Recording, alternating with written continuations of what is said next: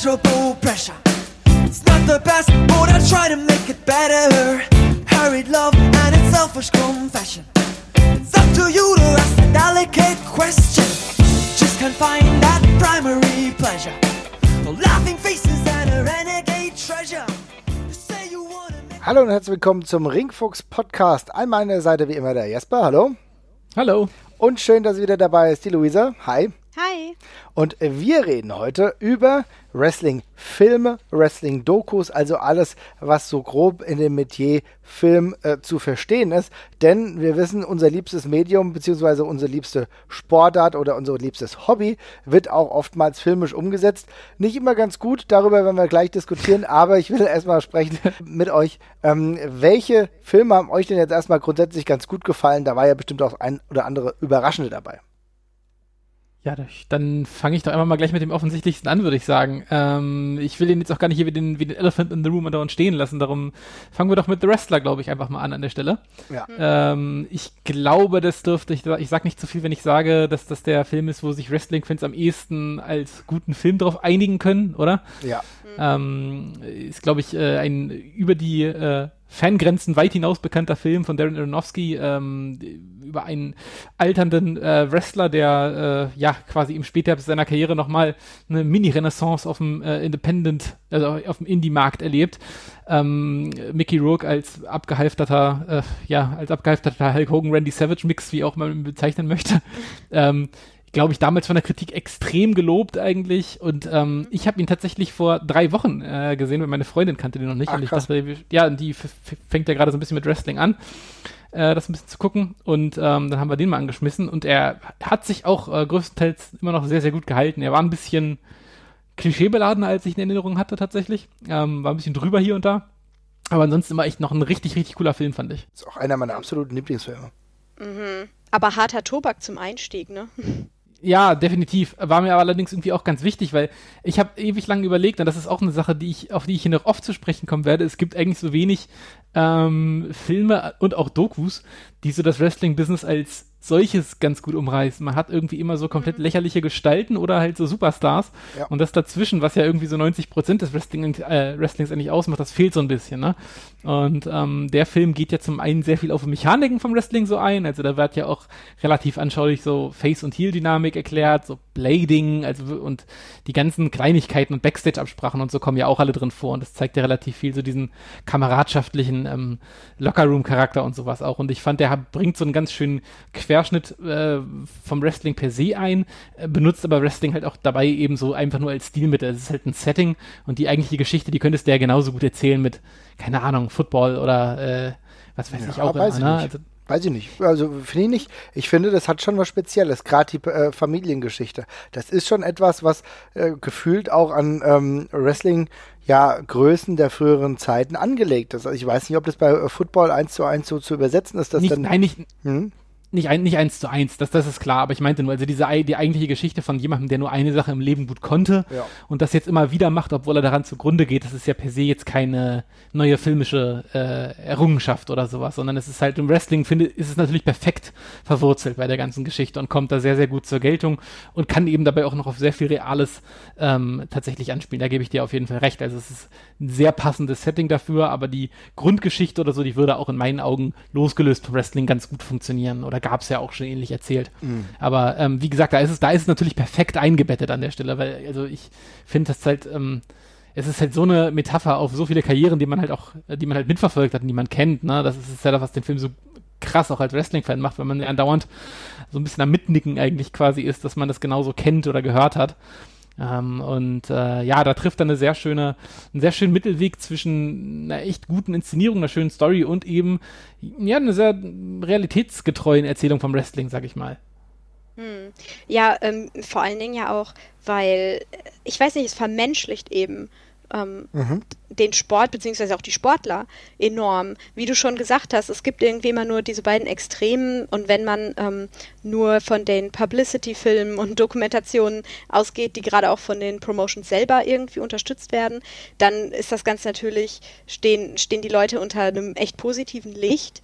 Äh, aber es ist trotzdem schwierig irgendwie zu beleuchten, wer sind die Menschen eigentlich so außerhalb des Rings, sage ich jetzt mal. Mhm. Ähm, und gerade für jemanden, oder ich erinnere mich ja auch noch daran, äh, ist ja bei mir nicht so lange her, dass ich äh, da mich sowieso selber reinfinden musste Ja. und für mich das auseinanderklamüsern müsste. Für Leute, die jetzt äh, nicht damit aufgewachsen sind, mit dem ganzen Konzept und so, ist vielleicht auch diese Zugänglichkeit zu den Persönlichkeiten und de zu den realen Menschen ein bisschen schwer zu finden. Und äh, ich glaube, das ähm, thematisiert ja auch der Film ganz gut, also diese Schwierigkeit, aber ermöglicht einem eben diesen Zugang auch gleichzeitig. Ja. Ja. Und ich finde, da stecken halt auch so ganz viele äh, Probleme, die man, ja, Probleme, die man als Wrestling-Fan hat, in Anführungszeichen, auch so ein bisschen mit drin. Also, an bloß anders erzählt, aber der Papa, der halt ein, ein Superstar war, also in seiner, in seiner Zeit, und eine, eine Tochter, die das, äh, also von der er sich sowieso schon entfernt hat, die aber auch den Ruhm von damals absolut nicht nachvollziehen kann, weil sie damit einfach nichts am Hut hat und das halt auch ein Stück weit einfach verachtet und er deswegen halt so den einzigen Bezugspunkt, den er überhaupt zu anderen Menschen bei ihr nicht spielen kann, quasi. Ja. Ähm, dazu ist der, also der restliche Cast ist halt auch super. Also Mickey Rourke war, das war ja so ein bisschen Karriere-Wiederbelebung, die er damals ähm, erfahren hat. Ähm, und aber auch in der, in der Nebenrolle hier als äh, seiner äh, ja, Bekannten und äh, Stripperin, die von Marisa Tomei gespielt wird, die das super großartig macht in dem Film. Also wirklich eigentlich den Film äh, mehr trägt als er teilweise, finde ich. Finde ich auch. Mhm. Ähm, also wirklich richtig, richtig guter Cast und eben dann so als Bonus, auch als Wrestling-Fan, halt die ganzen Wrestler wirklich größtenteils besetzt von echten Wrestlern, äh, Independent-Wrestlern. Also man sieht da ziemlich viele Bekannte, also ich glaube Cesaro äh, ist mit dabei, Ja. Necro, Necro Butcher rennt mit herum, äh, Ernest the Cat Miller, was irgendwie ist, auch dabei. Er hat ja sogar eine größere Rolle im Endeffekt. Genau, Ne? genau, der spielt quasi den, den Chic-Verschnitt äh, in dem Film, aber und dann auch in den ganzen. R-Truth ist da auch irgendwo. Genau, R-Truth stand auch mit rum. Also es sind wirklich sehr, sehr viele mit dabei. Also ich glaube sogar locker so 30, 40 Stück, die man im Hintergrund mal rumlaufen sieht. Ähm, und äh, auch aus der Hinsicht echt lohnenswert. Aber ich, also, also wirklich einfach auch ein guter Film. Unabhängig von dem Wrestling-Kram kann man den sehr, sehr gut gucken. Ich äh, habe den auch mit jetzt schon sehr vielen Leuten gesehen, die noch kein Wrestling geguckt haben und die fanden den eigentlich alle gut. Ähm, und Darren Aronofsky ist ja auch ein äh, Regisseur, der äh, auch sonst sehr, sehr viel renommierte äh, Filme tatsächlich gemacht hat und äh, der gehört, glaube ich, auf jeden Fall dazu. Ja, äh, ist ja eine sehr stimmige Atmosphäre im Grunde auch. Ich glaube, der einzige Kritikpunkt, den ich anb anbringen könnte, wäre, dass die nie ein äh, Handyspiel aus dem, äh, was ist das, äh, SNES-Spiel da gemacht haben, was die, ähm, was der gute Randy immer spielt mit, sein, mit, den, so. mit den Hm. Kids. Ja, Ja, ja. geile Idee. Mhm. Eigentlich schade, weil, äh, warte, wie war das? Wisst ihr das? Ähm, die haben das doch extra programmieren lassen Ja. sogar? Ja, ja, ich Genau. glaube, also es ist sehr angelehnt an dieses äh, 88er Tecmo-Wrestling, glaube ich, ähm, mit ein bisschen ausgetauschten Sprites, glaube ich, die sie da Mhm. verwendet haben. Aber es ist halt sehr liebevoll gemacht mit der Randy the Ram Robinson, wo die sie damit eingebaut haben. Also detailverliebter, als sie es als Mhm. sie's hätten äh, machen müssen. Aber äh, ja, dann kommen wir doch mal zum nächsten. Marvin, Nee, du, eigentlich wollte ich Mhm. dazu noch was sagen, weil ich finde, das ist genau der Film, den ich eigentlich jedem immer zeigen kann. Also das ist Mhm. genau ähm, diese Art Film, wo ich sage, okay, du hast mit Wrestling zu tun, wir kennen uns jetzt erst noch nicht so lange, keine Ahnung. Das ist ein Film, den kann ich dir zeigen, damit du ein bisschen verstehst, was ich irgendwie interessant fand, was aber natürlich auch so die Tiefen des Wrestlings beinhaltet, aber wo ich finde, das wird ein umfassendes Bild gezeichnet und äh, wo, was ich auch, naja, vielleicht so ein bisschen als Legitimationsgrundlage halt auch manchmal nehme, weil das natürlich auch ein Film ist, der critically acclaimed ist, der halt wirklich auch ähm, Preise eingespült hat, der viele ja, positive Resonanz mit sich gezogen hat. Dementsprechend für mich einer der Filme, der ganz wenigen Filme, die ich zu Hause auch als DVD habe. ja, sehr gute Wahl auch dafür tatsächlich. Mhm. Genau. Was wolltest du fragen? Ich wollte an dich weitergeben, ob du einen Film hast, den du äh, gerne mit reinwerfen äh, werfen möchtest an der Stelle. Tja, ehrlich gesagt hört es da jetzt auch fast auf. Ich muss nämlich sagen, dass ich von einem guten Film ähm, oder von Wrestling-Filmen mich ja grund grundsätzlich eigentlich relativ entfernt halte. Also äh, was positiv natürlich jetzt gewirkt hat, war die Serie Glow, die ich dann noch sehr vielen Nicht-Wrestling-Fans empfohlen habe, weil sie halt einfach ähm, super gut erzählt ist, gute Schauspieler hat. Wir haben ja schon mal hier ausführlicher über Glow gesprochen. Ich finde, das wird, kommt sehr, sehr gut rüber. Ich muss aber sagen, ein Film, den ich früher geguckt habe, aber nicht so wirklich geil fand, war halt der No Holds Barred Film, ja. Der eine oder andere mag ihn noch kennen, ja. Aber ansonsten, ansonsten kann ich ehrlich gesagt wenig empfehlen, weil selbst an Fighting with My Family, der ja ganz gut sein soll, habe ich mich noch nicht rangetraut. Ich auch nicht. Habe ich mich tatsächlich auch noch nicht. Ich war ehrlich gesagt, ich habe den Film auch ähm, einfach nur völlig in, an, an, die Seite geschoben, nachdem wir damals äh, bei der vorletzten WrestleMania ungefähr äh, bei der Live-Sendung da irgendwie 30 Mal den Trailer ertragen mussten. Hi, it's Page hier. ja, nein, nein. und ich, ich weiß nicht, ich habe irgendwie den, den, Trailer fand ich halt auch damals ziemlich trashig und irgendwie so haha komisch und dachte, der Film wird bestimmt nicht gut. Jetzt in Vorbereitung auf die Folge habe ich gerade gesehen, dass der ja echt critically acclaimed ist irgendwie. Echt? Der steht, ja bei Rotten, der steht bei Rotten Tomatoes bei 95% oder sowas. Was? Ähm, ich war auch Irre. echt überrascht. Also die RogerEbert.com hat ihn irgendwie auch mit drei von vier Sternen bewertet und meinte auch so, ja, ist halt ein WWE-Film und der ist halt so ein bisschen übertrieben, aber ansonsten echt sehr gut. Ähm, also ich muss da irgendwie nochmal noch mal reinschauen, glaube ich. Ähm, Am ich besten wird es die beste Rockproduktion, die er nicht selber mitgespielt hat. Ja, das ist, das ist auf jeden Fall richtig, ja.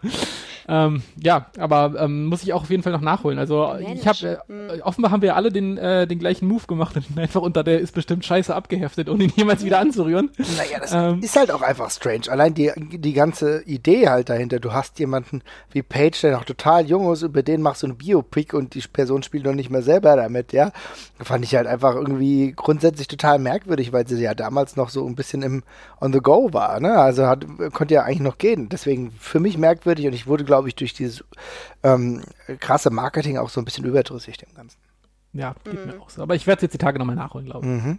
Der Cast ist ja auch relativ beeindruckend besetzt, so mit äh, Lena Headey aus Game of Thrones und äh, die Hauptdarstellerin, ja, die spielt die, die spielt die, die Mutter, also die Sweet Saraya. Mhm. Stimmt, und, ja, ja. Ja, da sind auch noch ein paar andere gute bei. Ähm, also eigentlich ähm, sieht es ganz vielversprechend aus. 92% bei Rotten mhm. Tomatoes, ähm, bei ähm, also Average Rating von 7,3, glaube ich.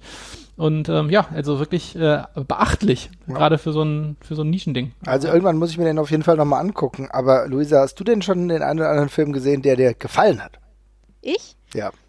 Ja, tatsächlich. Äh, den habe ich mir sogar äh, vor zwei Tagen nochmal angeguckt, weil den gibt es auf YouTube. Also den in voller Länge kann man sich den einfach auf YouTube angucken. Äh, und zwar ist der K-Fape.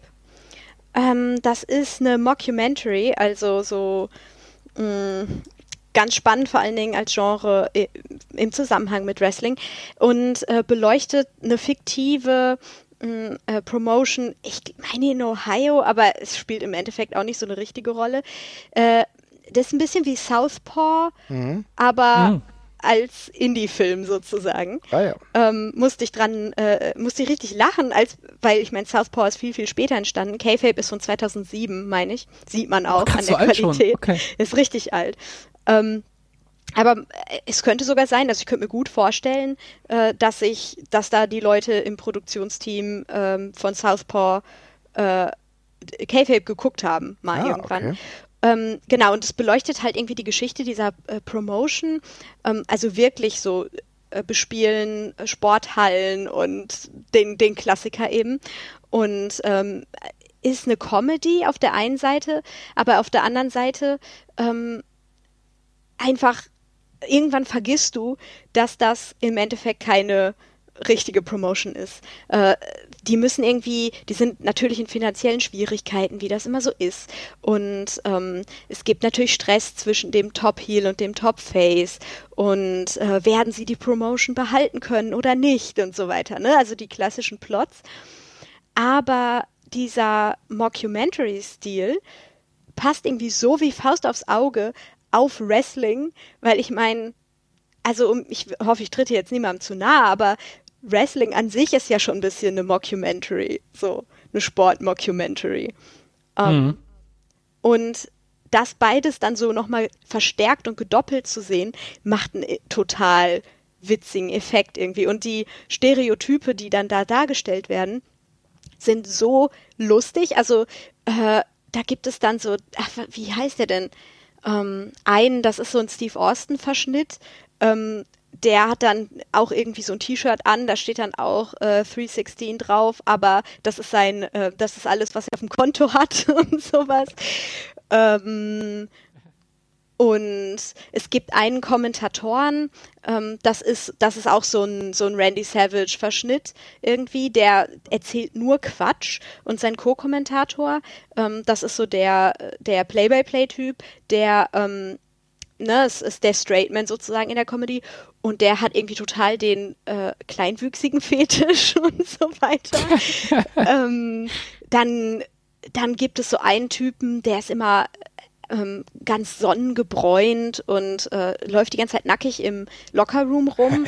ähm, und die, die, die Jungs machen dann schon immer, äh, glauben alle, der ist schwul, mhm.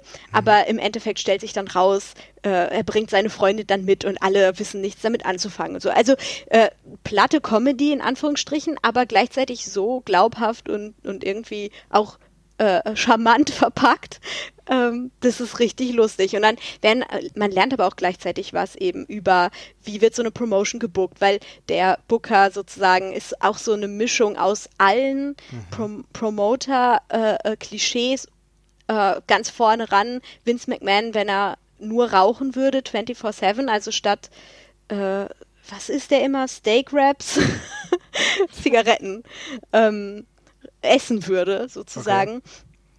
Okay. Ähm, du hast halt ne, die abgehalfterten Promoter, du hast die, äh, du hast die äh, äh, Worked Brawls hinterher, die, die Schlägereien, gefakten Schlägereien in der, in der Kneipe. Ähm, du hast die Anfänger, die irgendwie erstmal Mutproben bestehen müssen und so. Äh, und sie gehen auch durch, wie Matches aufgebaut sind, aber eben alles ein bisschen überspitzt und so. Also kann das, ich wirklich das, empfehlen. Das, das, klingt auch wirklich sehr unterhaltsam. Ich, äh, ist wirklich muss, lustig. Das muss ich echt nochmal nachholen, glaube ich. Mhm. Ich bin gerade vor allem beeindruckt, weil wir jetzt, äh, wir besprechen Wrestling-Filme und tatsächlich habe ich auch eine Mockumentary noch mitgebracht. Äh, ist äh, ziemlich absurd, dass es davon zwei im Wrestling gibt. Okay. ja. äh, aber ich weiß nicht, ob ihr den vielleicht kennt. Äh, Grunt, äh, vielleicht habt ihr davon schon mal gehört. Nee. Gehört ja, aber nicht gesehen es ist, es ist wirklich alt, äh, aus, den, äh, aus Mitte der 80er, 85, 84, glaube ich. Ähm, ist auch wirklich nicht mehr schön anzugucken, weil es halt so sehr B-Movie-haft äh, produziert ist. Ist so sehr, sehr trashig angehaucht, hat so ein bisschen, ja, so ein bisschen Grindhouse-Flavor teilweise auch. Geht darum, dass eine fiktive, äh, äh, ja, Doku-Crew, Kameracrew sich auf den Weg macht, um einen äh, Wrestler aufzuspüren, der ähm, ehemals der größte Star war. Ähm, der Maddock hieß der, hieß der Wrestler. Mhm. Und er hat, hat erst äh, von der Bildfläche verschwunden, nachdem er seinen Gegner äh, Skullcrusher im Ring per äh, Dropkick den Kopf abgetreten hat und dann aus Schmach quasi die Maske an den Nagel gehangen hat. Also man sieht auch, man, das sieht man auch, der Kopf, der Kopf fliegt dann da einfach so runter. Es sieht auch alles sehr unfreiwillig komisch hm. aus. Ähm, und ähm, sechs Jahre später ähm, finden sie dann einen anderen Wrestler, der ähm, äh, ja, The Mask, glaube ich, heißt oder sowas in der Richtung. Mhm. Ähm, und äh, sie haben dann die Vermutung, dass das eigentlich der alte Mad Dog ist, aber sie jetzt eben bloß mit einer anderen Maske auftritt und dann versuchen sie eben zu ergründen, ob er das wirklich ist, reisen dem hinterher, sprechen mit Weggefährten. Ist so ein bisschen wie Spinal Tap, wie dieses Spinal Tap Musikdoku mhm. damals. Äh, sehr, sehr over the top. Ich habe den auch nur einmal gesehen, das ist jetzt auch schon sechs, sieben Jahre her. Ich kann mich nicht mehr so ganz on Detail erinnern ich glaube, er war nicht so wirklich gut. Aber es war mal ganz interessant zu sehen, dass es schon in den 80ern so, also erst, erstmal so ein Mockumentary-Zeug gab, der ja dann später nochmal sehr populär geworden ist. Und dann halt in so einem komischen Underground, Lucha Libre, äh, Wrestling-Mix. Das war ist eine ganz krude Mischung so gewesen. Es spielt auch nicht wirklich irgendwer Bekanntes mit. Ähm, ich ich glaube, der Film ist auch eigentlich nur wieder bekannt geworden, weil der mal von den Wrestle-Crap-Leuten nochmal reviewed worden ist, die den gehasst haben, soweit ich mich recht erinnere. Gemeint haben, dass er völlig albern wäre. Äh, was so ein bisschen the point, glaube ich, ist von dem Film. Aber ähm, ja, kann man sich äh, vielleicht auch nochmal angucken. Ist auf jeden Fall zumindest so ganz spannend, weil es eben ja inzwischen schon wirklich ein paar Jahre auf dem Buckel hat und auch in den 80ern eben schon so äh, abseits von den Hulk Hogan-Streifen äh, da auch schon was äh, zustande gekommen ist. Ja, okay. Das ist sehr interessant im Endeffekt. Ich habe von den Filmen wirklich noch überhaupt nichts gehört. Ihr merkt, ich bin mittlerweile eh nicht mehr so ganz auf dem Filmtrip. Und äh, bei Wrestling-Filmen, da mache ich in der Regel, wenn ich ehrlich bin, ist es für mich mhm. so ein bisschen Educational Podcast hier, weil äh, da mache ich einen weiten Bogen drum und habe eher tendenziell Angst, dass Dinge in einem merkwürdigen Licht dargestellt werden, was mir da nicht so gut gefällt. Und äh, in den 80ern bin ich auch irgendwie so ein bisschen, ja, sensibilisiert worden, weil es viel zu viele Hulk Hogan-Filme gab hier und da. Ja. Aber ein Film, der so ein bisschen nicht, das ist kein wirklich reiner Wrestling-Film, der aber ein Stück weit damit zu tun hat, auch einen großen Teil eigentlich Wrestling äh, eine Rolle, äh, beziehungsweise eine Relevanz dort einnimmt, ist ähm, Der Mondmann. Ja, und oh. äh, ist eigentlich einer meiner absoluten Lieblingsfilme, also Man on the Moon, ähm, mit ähm, wunderbaren Schauspielern, unter anderem sogar auch Jerry the King Lawler, ja. den, den nehme ich äh, separat, weil ich den ja sonst eher so, naja, mäßig geil finde. Da macht er aber seine Rolle, ja, mehr oder weniger in einer Art Cameo-Auftritt natürlich äh, herausragend gut, ja. Äh, aber Jim Carrey, äh, der ähm, Kaufman spielt, Andy Kaufman, einen Humoristen, ein Komiker im Endeffekt, der damals Wrestler selbst war, aber äh, so ein Gimmick hatte, in dem er eigentlich Wrestling total gehasst hat und äh, das irgendwie auch gar nicht so, naja, ernst genommen hat und hatte aber immer nur Frauen herausgefordert. Und dann kam halt Jerry the King Lawler, die hat eine erbitterte Fehde, wo ähm, Andy Kaufman dann gesagt hat, ja, Wrestling ist doch fake und so weiter und so fort. Und das hat Lawler so zur Weißglut gebracht, dass sie ihn dann wirklich verletzt. Dann waren sie mal bei äh, Letterman, da ist die Sache eskaliert. Also ein sehr, sehr cooler Film, lebt natürlich auch durch äh, einen unfassbar guten Jim Carrey und äh, ist kein reiner Wrestling-Film, aber ist etwas, wo Wrestling doch einen zentralen Punkt eigentlich in diesem ganzen Film übernimmt und für mich einer der besten Filme, die ich mit Jim Carrey jemals gesehen habe. Ist ein ganz, ganz großartiger Film, möchte ich auch noch unterstreichen. Ähm, ich liebe den auch sehr. Ähm, ich habe auch sehr die ähm, die, die Dokumentation noch geliebt, die vor äh, zwei Jahren noch von Netflix äh, auf Netflix kam. Ich glaube auch von Weiß produziert. Super geil. Mal, hm. äh, Jim und Andy heißt die. Und ähm, das Einzige, woraus diese Doku eigentlich besteht, sind äh, ja Making-of-Aufnahmen von Men on the Moon halt, wo Jim Carrey sich eben völlig in Character begeben hat und äh, wirklich per Method Acting sich völlig in diese Rolle eingefräst und damit wirklich alle auf dem Set komplett zum Wahnsinn getrieben hat, weil er wirklich genauso grauenvoll und unerträglich war wie der echte Andy Kaufmann, der seine Mitmenschen jetzt auch teilweise, also deren Geduld auf eine sehr harte Probe gestellt hat. Ähm, und dies wird eben konterkariert mit Aufnahmen und Interviews von Jim Carrey heute. Und das ist tatsächlich ähm, sehr, sehr interessant und sehr spannend zu sehen. Ähm, ich mag den Film auch echt gerne. Ich äh, unterstreiche also die Empfehlung auch nochmal äh, ganz gewaltig. Ich habe den tatsächlich vergessen zu meiner Schande gerade. Ja, dafür bin ich ja da, ist ja kein Problem. ja, also das sind so echt so ein richtig toller Film, der mir wunderbar gefällt, wo ich auch das ganze Setting klasse finde, die Nebenschauspiele, also es, es, es, passt alles und die Musik von R.E.M. ist natürlich auch wunderbar, mhm. passt in diesen Film herausragend gut rein. Ich fand dadurch erst zu der Figur Andy Kaufman, die mich im Nachhinein auch wirklich fasziniert hat, ähm, ist spannend, so Leute kennenzulernen, die du in, Deutschland logischerweise nicht so einfach siehst, ne? von denen du eigentlich erst nicht wirklich viel mitbekommst, weil die natürlich außerhalb deines Kosmos sind. Aber das ist schon, schon spektakulär. Habt ihr denn noch irgendwelche Empfehlungen? Also mit Empfehlung wird es meinerseits ist gerade ein bisschen schwierig. Äh, ich kann jetzt eigentlich nur noch ablästern, aber Luisa, hast du noch was? Ja, ich, äh, ich war eigentlich vor zwei Jahren, genau, war ich äh, tatsächlich in einer ähm, aktuellen Kinovorstellung von einem Wrestling-Film, weil ich glaube, die meisten Filme, über die wir jetzt gesprochen haben, sind schon was älter, ne? Mhm. Ähm, das ist ja auf jeden Fall irgendwie alles fünf Jahre plus, auf jeden Fall Minimum. Mhm. Ja, äh, der ist wirklich von 2017, äh, war jetzt äh, im Zusammenhang mit dem äh, Homochrom Festival, das findet irgendwie jedes Jahr statt in Dortmund und dem Ruhrgebiet so ein bisschen wo halt diverse Filme über alles Mögliche äh, gezeigt werden, so im, im Zusammenhang mit äh, Queer-Filmen. Und mhm. ähm, ich war ganz überrascht, äh, ähm, als dann, das war auch groß auf, dem, auf den Plakaten, äh, als da auf einmal äh, zwei Mädels in, in Lucha-Masken rumsprangen. Und damit habe ich einfach erstmal überhaupt nicht gerechnet. so. Äh, und dann war klar, den muss ich mir angucken. Ähm, und das ist ein ganz, ganz spannender Film. Äh, es, äh, es ist eigentlich auf der Oberfläche mh, ähm, eine lesbische Romanze von einer Pakistani und einer, okay. ich, ich, glaube, Latina in, ähm, ah, ich, ich, weiß es aber nicht mehr in welcher Stadt, oh. in Amerika auf jeden Fall. Ah, okay, ja. Ähm, das Ganze hat aber eben große Anteile ähm, von Lucha äh, Libre. Und zwar, weil die Mutter von der, von der Latina äh, eine riesen, äh, ein riesen Wrestling-Star war in ihrer Jugend. Spannend, ähm, ey. Ja, okay. Und hm. die, äh, die Pakistani-Hauptfigur äh, quasi als Bezahlung für ihren Job, äh, die ist irgendwie Versicherungsberaterin oder irgendwie so Rechtsberatung macht sie. Äh, sie kriegt auf jeden Fall Bezahlung von einer Wrestling-Trainerin, die kein Geld hat äh, und sie mit Wrestling-Training bezahlt. Und das Ganze kulminiert dann natürlich auch in einem Auftritt. Und ähm, es geht halt, also das, das Tragen dieser Maske und so weiter ähm, wird halt als Metapher und als ja Vehikel sozusagen genommen für so diese ganze Coming-out-Identitätsgeschichte, die dann natürlich in, auf der Oberfläche da auch ähm, mitspielt oder halt der zentrale Punkt ist, weil es eben so darum geht, ähm, mit konservativen Familien, mit der Religion, wie ist das zu vereinbaren und so weiter. Aber es ist auch eine Comedy, also ähm, so die der Trainingsverlauf von der guten Hauptdarstellerin, mhm. ähm, von der guten Hauptfigur, äh, von einer Rechtsberatung hin zur äh, Wrestlerin ist schon spannend zu beobachten.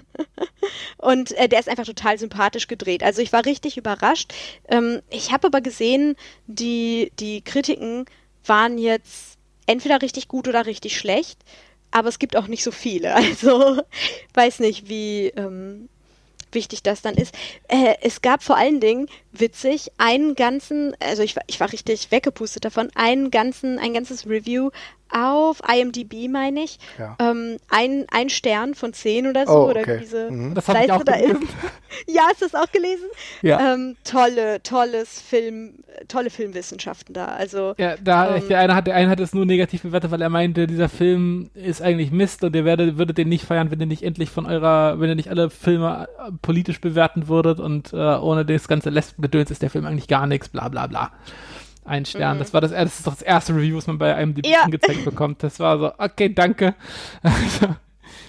Super schade, weil halt äh, total sympathischer Film, so von der von der Kameraführung, von allem her. Das Wrestling wird eben auch als so Befreiung dargestellt, aber eben auch interessant mit den Schattenseiten und der Mutter als geab äh, quasi abgehalftert, na, sie ist nicht abgehalftert, aber sie ist auf jeden Fall gealtert ähm, als da und jetzt auf einmal ist sie Familienoberhaupt so und ja, ist auf jeden Fall total spannend. Ich kann euch leider aber nicht sagen, wo man den heute finden kann. Also das war damals ein Glücksgriff. Ja, den habe ich vorhin tatsächlich auch noch gesucht und habe ihn äh, nirgendwo aufgespürt. Muss ich, muss ich nochmal muss ich nochmal schauen. Ich habe äh, halt gesehen, dass die äh, Schauspielerin, die die Mutter spielt in dem Film, also diese äh, Ex-Wrestlerin, glaube ich, mhm.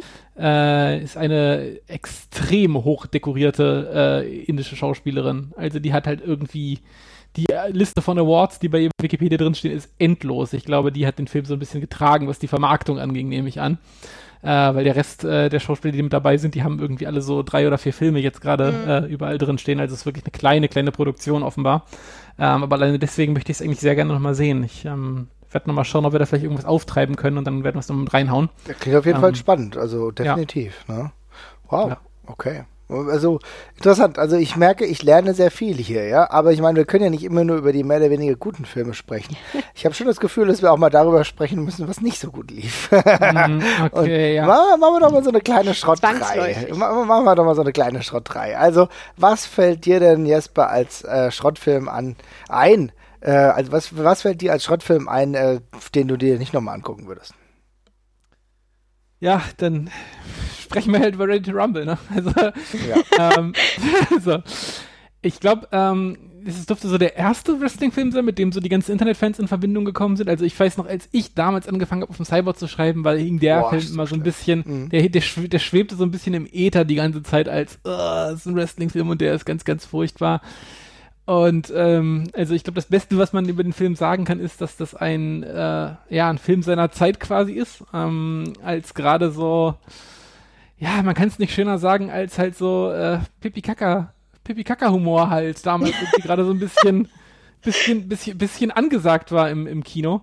Äh, der Film kam 2000 äh, raus. In, den Hauptrolle, in der Hauptrolle ist David Arquette, äh, seines Zeichens ja auch mhm. WCW-Champion dank dieses Films. Danke. Mhm. Äh, da, danke dafür, genau. Ähm, und äh, ja, er ist halt so ein bisschen, ich, Richtung American Pie und dergleichen alles, ne? Also mhm. es ist alles exakt so. Es ist eben, geht viele Furz und viele Bumswitzchen und äh, und dann, das, das war's halt. Also der Film ist wirklich äh, sehr, sehr flach und blöd geschrieben. Es sind halt zwei Idioten, äh, Hauptdarsteller, die von einem Missgeschick ins nächste stolpern, so richtig typisch halt. Ähm, und das versucht man eben so ein bisschen zuzukleistern, indem man einfach jede Menge Wrestler draufgeschmissen hat auf den Film, die aus irgendwelchen Gründen sich alle anders verhalten, als sie es wirklich ihre Charaktere im Wrestling tun. Also völlig random. Sind, ja. Das ist völlig bescheuert. Alle Faces sind Heels, alle Heels sind Faces. Mhm. Und dabei haben sie einfach alle ihre normalen WCW-Namen, was mich völlig fertig macht, wenn ich diesen Film gucke. Es ist kompletter Bullshit einfach nur.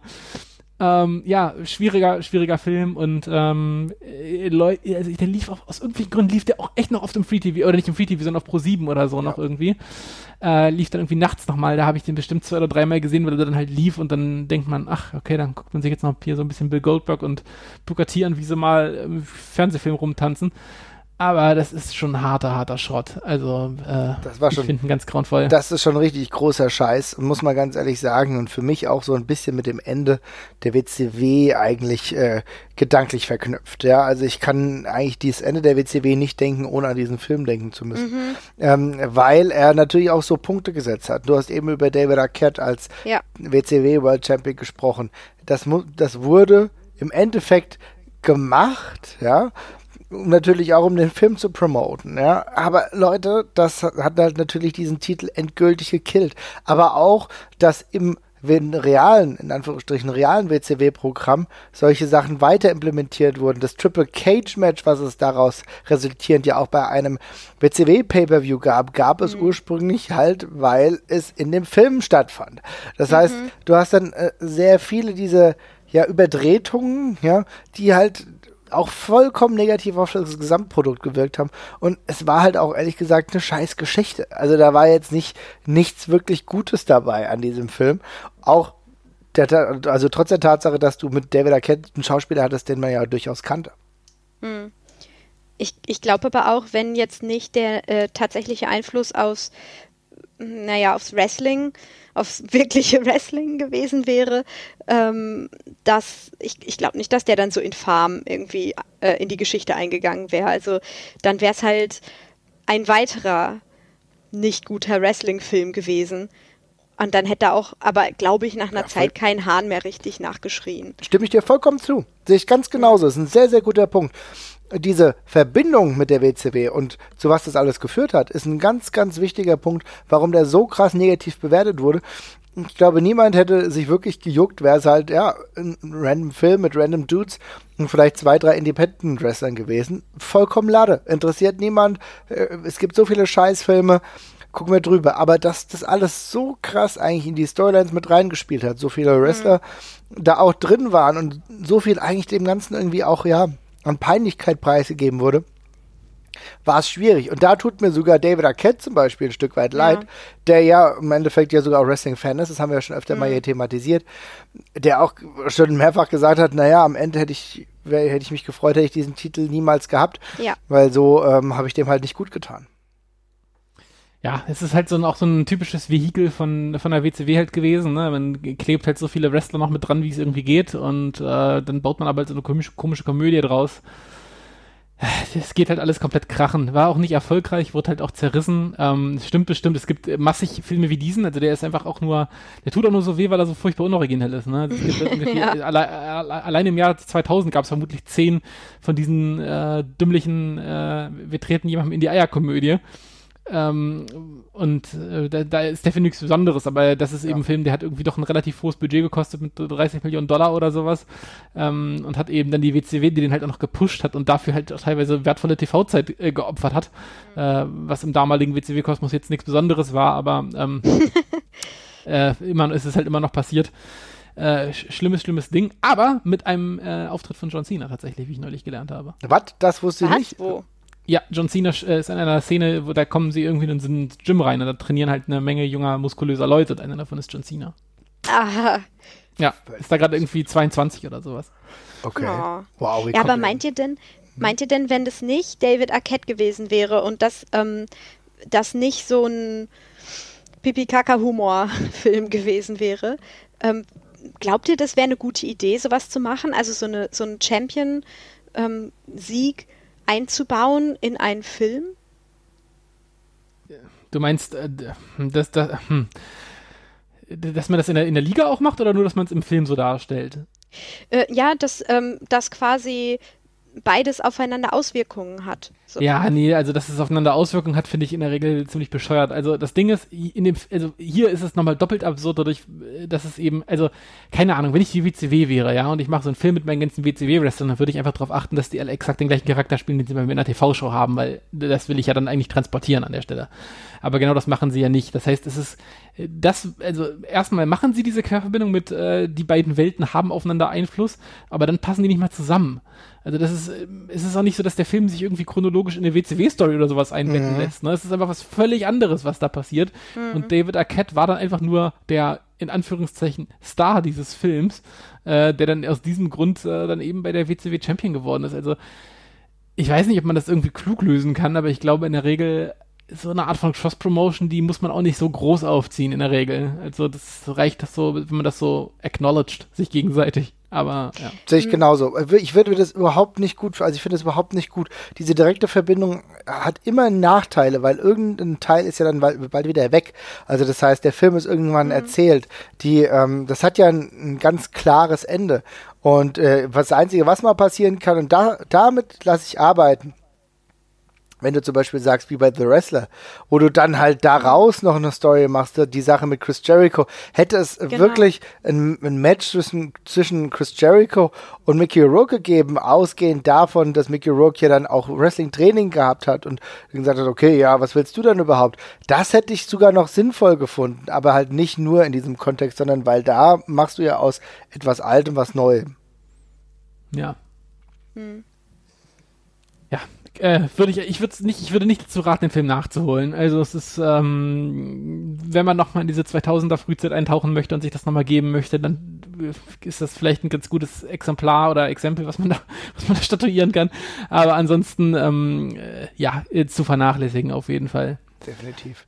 Genau, ähm, das ist natürlich äh, der größte Film, bei dem ich sagen muss, das war richtig bitter. Keine guten Erinnerungen habe ich auch an Nacho Libre, wenn ich ehrlich bin. Nee. Ja. ja. Ist auch ein Film, der mir, boah, ja, ehrlich gesagt, führt er bei mir zu Kopfschmerzen. Ja, also mhm. ähm, es gibt anscheinend Leute, die ihn gar nicht so schlimm finden. Äh, das ist okay. Also ich lasse ja jedem seine Meinung. Ich finde trotzdem halt, nicht gut, ja. Irgendwie hat er, ja, also irgendwie hat er einfach viele Scheiße, keine Ahnung. Also ich, Jack Im Black. Im wahrsten Sinne des Wortes. Ja, Jack Black finde ja. ich total, ich mag Jack Black wirklich sehr. Aber es hat von vorne bis hinten nicht so wirklich gestimmt. Das Einzige, wo ich wirklich sagen muss, okay, das hat mir einigermaßen gefallen, war die Tatsache, dass Jack Black sich ja wirklich bemüht hat, ähm, Wrestling, naja, ähm, auch ein bisschen zu lernen. Der war glaube ich, wenn ich das richtig in Erinnerung hatte, auch zu der Zeit im New Japan Dojo in Los Angeles und oh. hat viel probiert. Also das war schon in Ordnung. Aber es ist halt auch eine. Für den Film? Ja, aber es ist halt irgendwie eine Parodie, die nicht funktioniert. Und äh, ja, Lucha Libre wird da auch nicht so ein richtig geilen Licht dargestellt. Aber vielleicht sehe ich das falsch. Nee, das sehe ich tatsächlich also, genauso. Ja, ja, Luisa, du zuerst. Ich, ich habe äh, ja, ich habe gar nicht so viel zu sagen, weil ich habe auch nur immer die Trailer gesehen ähm, und bin, habe dann ganz schnell vorgespult oder ausgemacht ähm, und habe den eigentlich immer umgangen. Und alles, was ich gehört habe, hat eigentlich auch meine Meinung immer nur bestätigt. Also apropos Pipi-Kaka-Humor, aber ich glaube, das ist auch ein bisschen Zeichen der Zeit. Äh, aber ich weiß ja, dass Jack Black auch eigentlich richtig lustig sein kann. Ja, also, kann, aber ja. Jesper, du hast den kann. Aber Jesper, du hast den auch geguckt? Ich habe den auch geguckt. Ich habe ähm, also ich war damals komplett im äh, äh, im, im Tenacious D und Jack Black äh, Fieber drin und war da, glaube ich, ehrlich gesagt auch ein bisschen verklärt, wie so viele, ähm, wo wir damals alle dachten, Jack Black wird jetzt das nächste große Ding und ist eigentlich super, super lustig. Also er hat damals ja mhm. ein paar gute Filme in, in, Folge gehabt. Also einmal die ganzen Tenacious D-Sachen, die ja sehr lustig waren. Dann High Fidelity war er äh, sehr, sehr gut. In School of Rock war er auch sehr witzig. Den kann man auch noch ganz gut gucken. Ähm, aber da war halt auch zwischenzeitlich schon immer viel, viel Schrott bei, wenn man ganz ehrlich ist. Und ähm, auch immer sehr viele Ausfälle. Und äh, ich glaube, dieser äh, Jack Black Humor, der, der funktioniert in einer sehr dezenten Dosis und der funktioniert vor allem immer sehr gut, wenn er sehr viele Nebenleute neben sich hat, die, an dem das Ganze so ein bisschen abprallen kann und mit dem er da spielen kann, wenn er halt sehr viele Straight Mans hat, an denen er sich da eben abarbeiten kann und so. Ne? Also gerade High Fidelity ist das beste Beispiel, da ist er eben ein so ein aufgedrehter, quirliger Kerl in einer äh, in einem Umfeld von kompletten schlecht gelaunten Menschen eigentlich nur die ganze Zeit und da klappt das halt sehr, sehr gut und bei Tenacious D, bei den ganzen Sachen hat er ja auch mit Kyle Gass so quasi seinen Sidekick, der so ein bisschen ernster ist als er. Ja. Mhm bei Nacho Libre macht er das, ist es so ein bisschen so eine One-Man-Show und da geht es halt einfach nur völlig, völlig krachen. Also, ähm, es ist nicht witzig. Es ist wirklich, es ist wirklich einfach nicht witzig. Ähm, es äh, funktioniert auf ganz vielen Ebenen auch nicht. Also das ist so ein Film, der hätte Probleme, das Wrestling ein bisschen ernster oder nicht ernster darstellen können, aber es ist einfach ein bisschen äh, behutsamer behandeln können. Aber ja. da, da ist es echt so ein, da ist es so ein richtiges, so ein richtiges Prop, so ein richtiges Werkzeug, einfach nur was irgendwie so mit kurz mit reingeschmissen wird äh, und dann wieder ausgespuckt wird, quasi am Ende der ganzen Geschichte.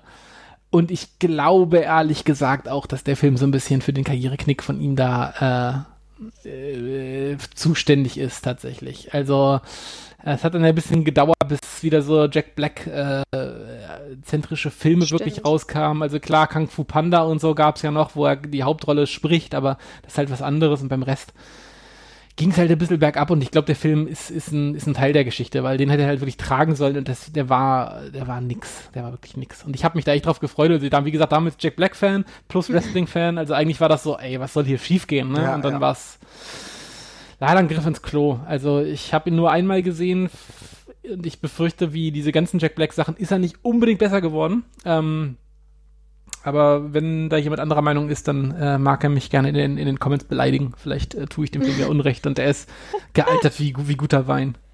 Mm, Nacho-Wein. Nacho, wie guter Nacho war. genau. Okay, so kann man das ja. auch sehen, ja. Im ja. Endeffekt, ja, nee, also ich glaube, es gibt einfach nichts zu beschönigen hier. Ne? Also nee, wir, wir, können viel dran rumdoktern, aber es ist halt einfach scheiße. Und scheiße war auch No Holds Barred, liebe Leute. Ja, also könnt ihr WWE wie laut du sofort wirst.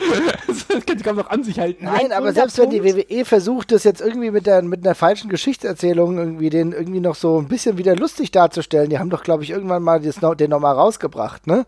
Was? Ja, die haben irgendwann noch mal eine DVD mit dem rausgebracht. Für wen? Die goldene DVD der WWE Studios No Holds Barred. Für wen denn? Also ja, keine Ahnung. Weiß Gott, der ist ja hat es ja noch nicht mal aufs WWE-Network geschafft. Da weiß er eigentlich schon Bescheid. Ne? Mhm. Ähm, aber ja, Leute, ich meine, da sind auch sogar ein paar ganz gute Schauspieler dabei. Also der, mhm, äh, ja. also ähm, Mark Pellegrino ist kein schlechter Schauspieler, Kurt Fuller ist kein schlechter Schauspieler. Aber gut, halt Zeus, ne? Naja, naja, es ist halt eine dünne Catch-Story. Es ist nicht, nicht gut. Tut mir leid. Und äh, äh, Hulk Hogan spielt irgendwie sich selbst und doch irgendwie jemand anderen. Alter, das ist schli schlimmste 80er Jahre. Ja, ähm, man kann nicht viel weiter dazu sagen. Also, die 11% auf Rotten Tomatoes hat er sich verdient. Äh, ich weiß nicht, ja, ob das nicht sogar schon zu viel ist, weil irgendwie ist er ja, so wie ich ihn in Erinnerung habe, ähm, barely, kaum ein Film. Es ist kaum genug Substanz ja. da für einen Film. ähm, irgendwie genauso so dünn, wie, wie Hogans Haare da aufgeklebt waren, ähm, war irgendwie der Plot und das Set und alles. Äh, also irgendwie, deswegen bleibt er auch einfach nicht in Erinnerung, ja. weil Marvin, wie du schon gesagt hast, absolut dünne äh, äh, Wrestling-Story. Ähm, nichts Bemerkenswertes so richtig daran. Zeus halt oder Zeus bemerkenswert, wie er halt in, in Szene gesetzt wurde, aber ich meine, im Ring was bleibt da in Erinnerung? Ja, Nichts. ja, genau das ist es. Genau das ist es. Ich meine, und da hast du ja auch eigentlich diese Verzwickung irgendwie versucht, ne? Weil Süß war mm, ja genau. zwischenzeitlich dann auch in realen Storylines und ja, Leute, macht das, aber ich weiß ganz genau, ihr habt das nur gemacht, um äh, Hulk Hogan irgendwie weiter im, im Hollywood-Business zu pushen, die dementsprechend auch größer zu machen. Ich verstehe den Ansatz, aber der macht halt einen beschissenen Film nicht besser. Aber für mich, für mich ist das ein bisschen sinnbildlich ähm, für das ganze Hulk Hogan-Problem so ein bisschen. Ey, ja, absolut. Ne?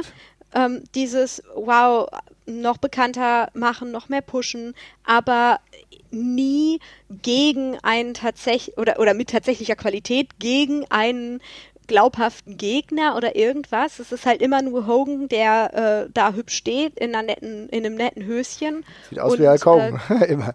Genau, genau. Und alles gewinnt, aber ohne tatsächlichen Plot, ohne, ohne substanzielle äh, substanzielles Set-Design im übertragenen mhm. Sinne. So das drumherum spielt keine Rolle. So. Deswegen ist auch alles, woran man sich erinnert, finde ich, von dem Film Hogan und ja, vielleicht Zeus, aber eher nur für sein Auf treten, da seinen au ersten Auftritt. Es, Also ich bei finde, mir das ist, bei mir sind die auch alle, sind die auch alle verschmolzen. Also das ist wirklich komisch, weil es gibt drei Filme, die alle völlig unterschiedlich sind. Also es gibt einmal äh, No Holds Barred, wo einen Wrestler spielt, dann gibt's Hm. Mr. Nanny, wo er eine Nanny spielt, und dann gibt's Sub äh, Suburban Commando, wo er einen Außerirdischen Ja, den habe ich gesehen. Ja, ja, ja. Ja. Oh mein Gott. Und Oh mein trotzdem, ich meine, die drei Setups sind alle unter völlig unterschiedlich und trotzdem Hm. ist, ist es ein Film für mich geworden. Ich meine, ich, ich habe die Theorie, es gibt so einen so einen vierstündigen Hulk Hogan-Film, in dem er einfach diese drei Wandlungen durchmacht. Ja. Und da, da sind dann diese drei Dinger einfach rausgebaut worden. Das ist alles Schrott. Deshalb Urban Commando ist auch ganz, ganz furchtbar, wo er mit Christopher Lloyd, den ich ja sehr, sehr mag, aus Ja, Zurück in die Zukunft und sowas Ja. auch. Aber das ist so ein unfassbarer Schrott. Das ist echt nicht zum Aushalten. Ich glaube, den habe ich sogar davon am häufigsten gesehen. Aber das ist, also das ist wirklich, man muss sich nur das Poster angucken. Da steht Hulk Hogan in seinem, in, in seinem außerirdischen Outfit. Der sieht aus wie so ein Budget Sub-Zero oder He-Man und tra transportiert das Kind, was auf einem Skateboard steht, auf seinem Zeigefinger. Also das ist, das ist das most 90s Bild aller Zeiten wirklich, was da los ist. Das ist echt nicht zum Aushalten. Und das ist alles scheiße. Das ist wirklich alles Crap. Also No Barred, ganz großer Scheiß. Suburban Commando zweitgrößter Scheiß und Mr. Nanny, glaube ich, der, der härteste Scheiß. Und Der das, Ritter aus dem All ist auch echt wirklich scheiße auch. äh, der sollte ursprünglich übrigens ein Film mit Danny DeVito und Arnold Schwarzenegger werden, wo ich mich auch frage, was, Oh. was, wie, also wie ist denn das dann passiert, ja? Wie kommen wir denn von, von, wir machen den Film mit Danny DeVito und Arnold Schwarzenegger, hm, nee, wird doch was mit Hulk Hogan als Außerirdischen. So, keine Ahnung, also wirklich grauenvoll. Ich frag, also ich frage mich auch vor allem, wie man dreimal in Folge die gleichen Fehler machen kann. Die müssen doch irgendwann gemerkt haben, was man mit Hulk Hogan machen kann und was nicht. Also ja, kann man nichts, kann nichts mit ihm machen. Aber äh, auch dafür kann man doch irgendwie einen Film schreiben, wo er eben ein bisschen rumsteht und rumbrüllt und nicht irgendwie diese, ach, Ich habe da halt das Gefühl gehabt, dass sie halt einfach nur diesen Hype um Hulk Hogan ganz klar in sinnfreien Filmen abarbeiten wollten und wollten halt im Endeffekt ähm, das Geld irgendwie äh, rausziehen. Ja, aber ich Ja, mein, aber, aber das, das ist ja, das wundert mich ja genauso. Keiner von diesen Filmen hat Geld gemacht. Ja. Die sind irgendwie alle gefloppt in den Kinokassen. Also ich vermutlich haben sie das Geld dann über, die, über Videoverkäufe oder so reingeholt, aber ey, das, also welcher Film tut das nicht, ne? Kennst also du, kennst du noch Santa Claus with Muckis, mit Muckis? Ja, Das war auch nicht besser, ja. Das war auch so Nee. ein Hulk Hogan-Film, wo er einen Weihnachtsmann gespielt hat. Ach du Scheiße. Ah, Also, stimmt. ja, ja, also ist richtig bitter. Der war ja auch in vielen kleineren Verfilmungen auch dabei. Äh, Shadow Warriors, weiß ich noch, hab ich irgendwann mal gelesen. Also da ist richtig viel Scheiße dabei. Das Interessante finde ich aber, dass ähm, am besten eigentlich von allen Sachen noch wegkommt, seine äh, Thunder in Paradise Serie. also das hat auch, glaube ich, das hat den Bonus auch nur, weil es eine Serie war. Das ist halt Eben wollte ich auch sagen. Ey, das ist eine unfassbare Scheiß auch. Das kannst du, also ohne Scheiß. Das ist wie, das ist wie Power Rangers. Die Kinder, die das früher gemocht haben, die habe ich sofort kritisch beäugt. Damals schon. Das war schon, aber nicht sofort, da bist du sofort misstrauisch geworden. Wenn jemand gesagt hat, ich gucke einen Thunder in Paradise, da hast du auch gedacht, ja, Mensch, dir zieht die Mutter auch noch die Socken an, auf jeden Fall. Also, das, das ist doch, also ohne Scheiß. Das war doch, das war echt nicht zu ertragen. Also, nee, Also ich möchte hier kein schlechtes Wort gegen Power Rangers hören. Da habe ich, auch- habe ich keine Liebe für übrig, tut mir leid. also es ist speziell zumindest gewesen. Ne? ja, ja, also schon, schon heftig. Ich weiß nicht, es gab noch diesen, äh, den ich, glaube ich, am meisten gehasst habe, der aber, glaube ich, auch am schlimmsten gefloppt ist, ähm, war dieser Film, wo er diese drei Ninja-Kinder hat. Den habe ich Äh, ignoriert, das kann ich nicht Ich, sagen. ich glaube, ich, ich möchte nicht lügen, aber ich glaube, der heißt doch einfach Three Ninjas. Und der, Oh ja, und Gott. der hat irgendwie so an den Kinokassen so ungefähr 100 Mark eingespielt. Ist der völlig krachen Was? gegangen. Echt so schlimm? Ach, ja, du Scheiße. Ja, ich glaube, ich glaube irgendwie im niedrigen sechsstelligen Bereich hat er eingespielt. Also wirklich absurd mies. Und, ich ich äh, denke die ganze Zeit, ich erinnere mich, wenn du, wenn du Namen sagst oder über den Plot redest und denke, ach ja, ne, da klingelt was, aber dann fällt mir auf, nee, wie du schon sagst, das ist einfach nur so ein, so ein riesen Wirrwarr-Gemisch. Ja. Also voll die Mutation aus allen seinen Filmen. Also ich bin mir überhaupt nicht sicher, welche ich jetzt davon kenne oder gesehen habe, ehrlich gesagt. Ja, also bei Rotten Tomatoes steht er übrigens bei 0%. Ähm, wer Ach. sich das angucken möchte, kann ich sehr empfehlen. Ist ein toller Film. also, ähm, ja, ich, äh, ich möchte das Hulk Hogan-Thema gerne schließen an der Stelle. Es, ist einfach, Ja. es ist alles schlimm, es ist nur eine unterschiedliche Art von schlimm, über die man sich jeweils unterhält. Aber wenn wir jetzt natürlich trotzdem über Hulk Hogan sprechen, müssen wir ja auch sagen, dass es anscheinend einen Film geben soll, der genau Hulk Hogan auch behandelt. Und da, von dem, was ich zuletzt gehört habe, äh, korrigiert mich, wenn ich da falsch liege oder wenn sich das mittlerweile wieder geändert hat, ist ja Chris Hemsworth derjenige, der Hulk Hogan spielen soll. Oh nein! Ja, das ist, äh, hm. Oh, der arme Chris. Es ist aber interessant, also ich meine jetzt natürlich klar, ja, der arme Chris, aber die Frage, die ich mir halt stelle, ist, welchen Charakter beziehungsweise ja. welche Art von Film wird das? Ich glaube nicht, dass es eine plumpe Erzählweise ist. Entweder du gehst halt wirklich tiefer, gehst auch über die Skandale und gehst wahrscheinlich, was du ja durchaus machen kannst, um äh, die größte Wrestling-Ikone, die es wahrscheinlich jemals gegeben hat, oder du persiflierst es halt. Also ich habe keine Ahnung, in welche Richtung das geht. Ich hatte das erst letztens mitbekommen, aber ähm, irgendwo grundsätzliches Interesse ist da schon geweckt bei mir. Äh, ja, aber auch nur irgendwie, wenn, wenn man davon ausgehen kann, dass es vernünftig gehandhabt wird. Ja. Weil ich meine, die, die momentane Stimmung ist ja schon so ein bisschen anti-Hogan. Aber die Sache ist halt, rentiert sich das, den Film dann auch kritisch zu drehen? Ich kann das ehrlich gesagt überhaupt nicht einschätzen gerade. Ja, Oder gibt es dann Stress mit Vince? Kommt der dann zu dir nach Hause? Ich, es hängt damit auch echt stark damit zusammen, wer halt irgendwie, äh, wer da hinter diesem Film halt steht und das macht. Ne? Mhm. Also ich habe auch ein bisschen Probleme, mir da, mir da irgendwie einen langen Film vorzustellen, weil irgendwie, ja, also klar, er ist Ende der, ist der größte Wrestling-Star aller Zeiten vermutlich, äh, aber gleichzeitig ich finde irgendwie ist jetzt keine super interessante Persönlichkeit, ne? Also Hulk Hogan war halt irgendwann da und war halt war halt ein war halt ein, äh, impo eine imposante Erscheinung und ist dann eben sehr schnell ein sehr großer Star geworden, aber ich weiß halt nicht, ob die Karriere sonst so wahnsinnig viel Spannendes hergibt. Also das ist jetzt ja keine nichts mit Höhen und Tiefen oder sowas eigentlich. Was, du meinst jetzt Hulk Hogan oder was? Ja, die als Person. Also ich finde, dieses Leben gibt jetzt, was ist das für eine Geschichte? Der, ist, der Mann kommt auf die Bildfläche, hat 20 Jahre lang extremen Erfolg und dann hört er auf. Das ist irgendwie, also. Weiß ich nicht, kommt, kommt immer darauf an, ob du jetzt halt vielleicht wirklich äh, noch ein bisschen mehr die Persönlichkeit von Herr Hogan mhm. thematisierst, ob du tiefer gehst, wie ist das eigentlich? Er hat ja, dürfen nicht vernachlässigen, er hat ja auch äh, diese ganze Serie Hogan Knows Best gemacht, die er auch mhm. nochmal viel ähm, zum Vorschein gebracht hat, auch viel seine Kinder in den Fokus gestellt hat. Ich finde, da ist schon sehr, sehr viel dabei. Die Frage ist halt, nimmst du diese ganzen Intrigen auf? Kannst du das überhaupt, hm. kannst du das überhaupt in einer Doku schaffen? Äh, beziehungsweise nicht in einer Doku, sondern in einem Film. Ist das überhaupt möglich, diese Vielschichtigkeit? Ich würde mir da eher Sorgen machen und würde fast eher denken, dass eine, eine ordentliche Serie da besser ist. Ne? Ja. Ne? Aber ich finde es schon spannend. Aber da kommt es halt immer drauf an, wer die Geschichte erzählt, das ist es nämlich, und wie viel Tiefe du da überhaupt reinbringen kannst. Ja. Stimmt. Ja, oder man müsste ihn halt irgendwie darstellen als äh, so eine Art Mastermind, weil er hatte ja schon eine lange Zeit die Zügel echt überall in der Hand. Ne? Also was, was Businessmann, jetzt nicht nur Wrestling-Business, sondern was Businessmann angeht, ähm, glaube ich schon, dass der da zumindest ein gutes Gespür hatte oder gut einfach im Manipulieren und seine, seine Power ausspielen war. Ähm, aber gleichzeitig weiß ich jetzt nicht, ob man dann so einen Mafia-Boss-Verschnitt aus ihm machen muss. Also wie, wie Marvin schon sagt, wie reicht die, die ähm, Laufzeit eines Films aus, das nicht einseitig ja. die, oder den, die Person nicht einseitig darzustellen. Ne? Mhm. Das ist richtig, ja.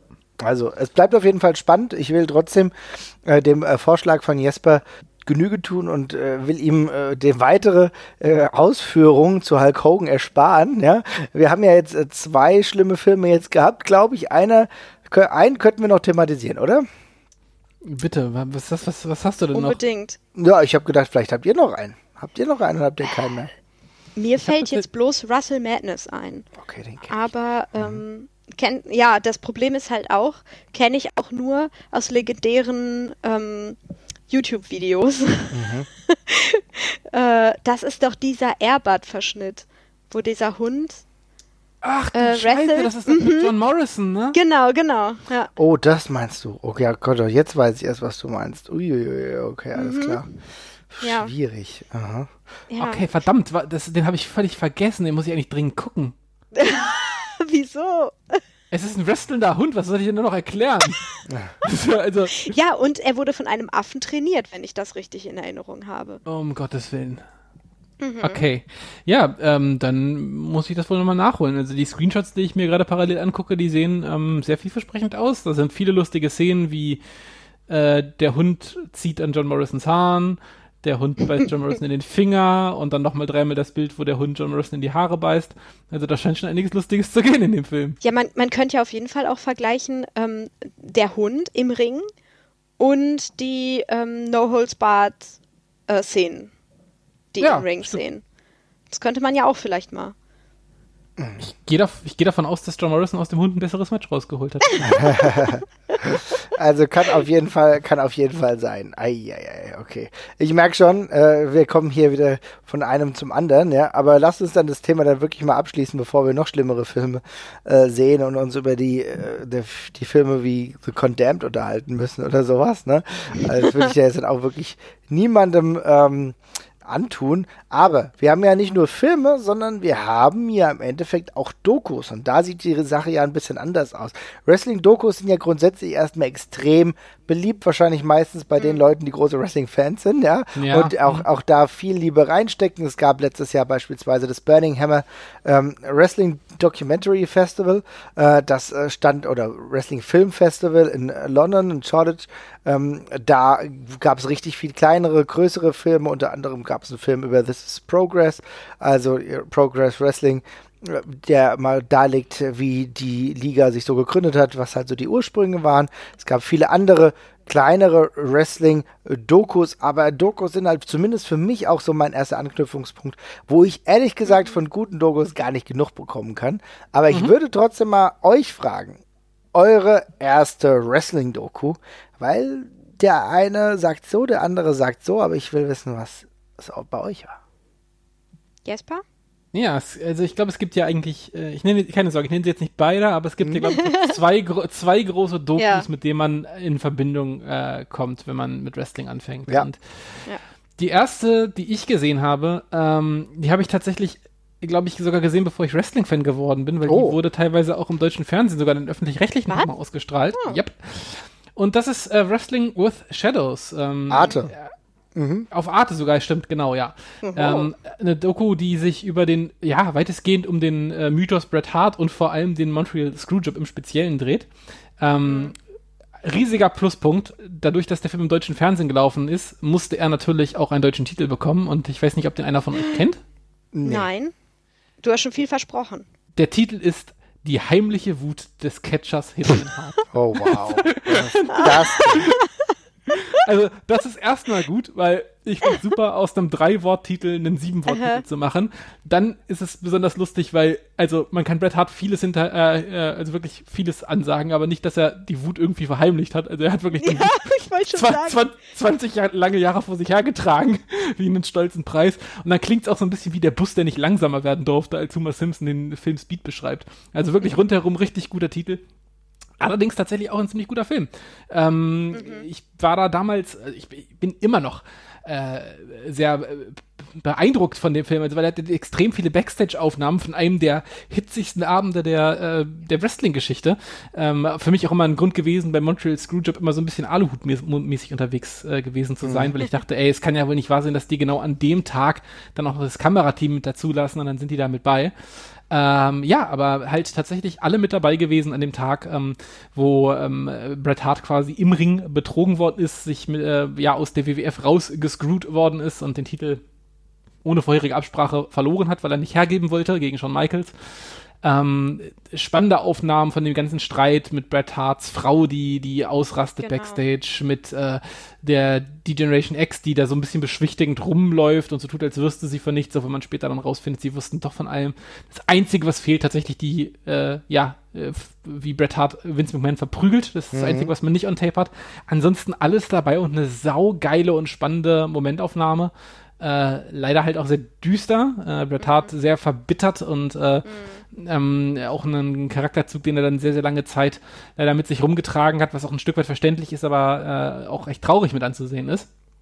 Ähm, aber tatsächlich super spannend ähm, zu sehen und äh, auch eine äh, ja, also wirklich eine sau interessante Momentaufnahme. Absolut herausragend. Ich, absolut ja. herausragend. Ich weiß auch, heute habe ich noch nicht genau herausbekommen, wie das jetzt eigentlich sein konnte, dass da dieses Kamerateam da war. Weißt du, hast du eine konkrete Antwort darauf? Ähm, ich äh, bin mir nicht hundertprozentig sicher. Also ich glaube, ähm, es ist so ein bisschen wie bei der bei der anderen Wrestling-Doku, von der wir gerade sprechen, ähm, dass sich die ganze Geschichte ein bisschen gedreht hat, während sie die Sache, äh, während sie den Film gedreht haben. Ähm, also ich glaube, ursprünglich hat man das als nette äh, Promo mit angesehen ähm, und äh, das ist dann halt irgendwann gekippt. Ähm, und ich glaube, viele Aufnahmen aus der Zeit sind eventuell noch aus der Zeit, äh, wo man da eben noch ein bisschen besser miteinander war eigentlich. Mhm. Und ähm, ich bin mir nicht ganz sicher. Äh, so war es auf jeden Fall bei der anderen Doku. Ähm, äh, es gab danach auch noch einen sehr langen Rechtsstreit, glaube ich, ähm, äh, wo sie McMahon dann eigentlich, ähm, ähm, ja, ich glaube, noch teilweise rausschneiden sollten und dergleichen. Ähm, aber ja, äh, ganz erklären kann ich es mir nicht. Also es ist wirklich dafür, dass es ein dermaßen intimer und wichtiger Moment ist, mhm. ähm, dass man das Glück hat, das ja 98 so festzuhalten. Das ist halt schon echt irre. Ja, also mhm. ist richtig krass und war für mich aber auch essentiell, denn ich war extrem großer Bret Hart Fan.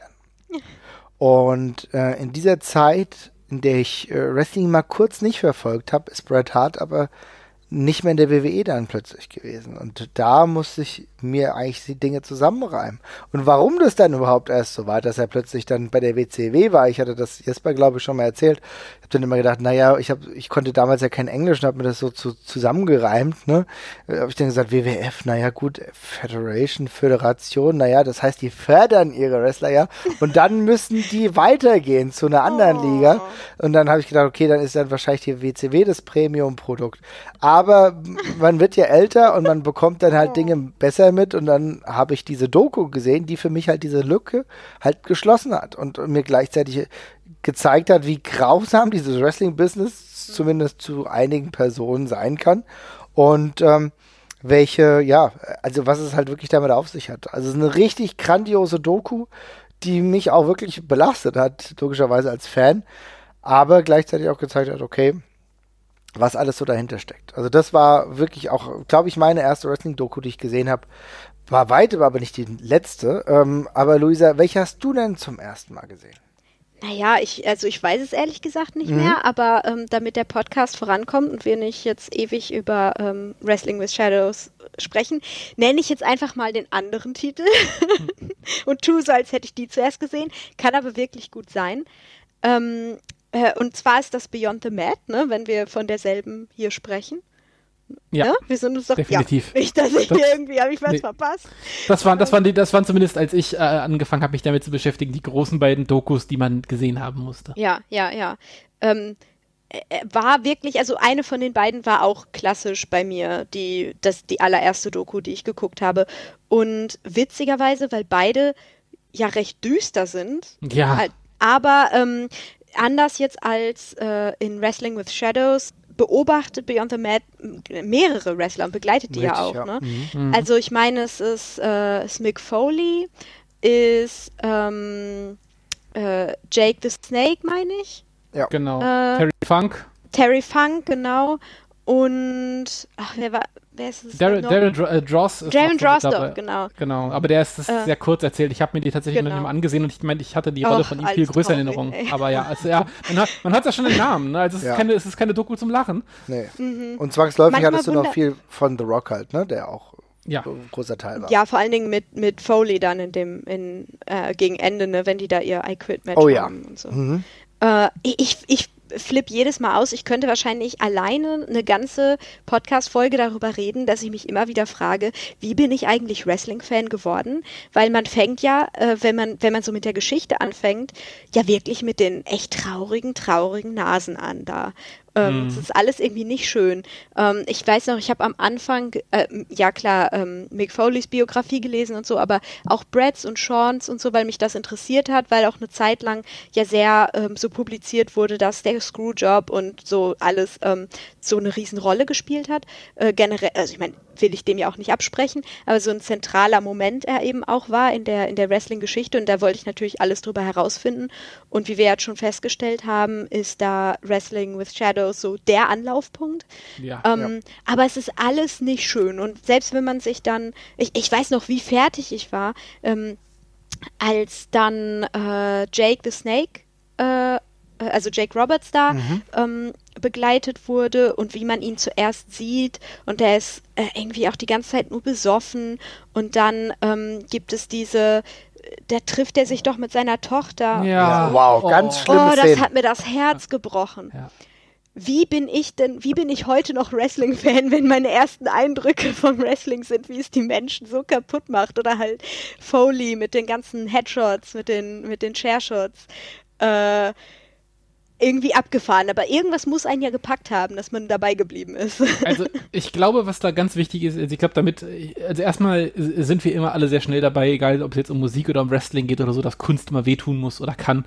Mhm. Und dass es irgendwie völlig normal ist, dass Leute an dem, was sie machen, zugrunde gehen. Das akzeptieren wir so ganz gern und ich mhm. finde, das äh, sieht man auch immer ganz gut darin, ja, mit welcher Selbstverständlichkeit man sich irgendwie Dokus von Musikern oder sowas anguckt, die an ihrem Lebensstil völlig zugrunde gegangen ja. sind. Ne? Das hakt man irgendwie so ab und da, ja, die werden halt alle, sind halt alle 27 geworden, haben sehr viele Drogen genommen, ist halt so. Ähm, und dann beim Wrestling ist es so ein bisschen so ähnlich gewesen, zumindest bei mir damals. Also man hakt das halt irgendwie so ab.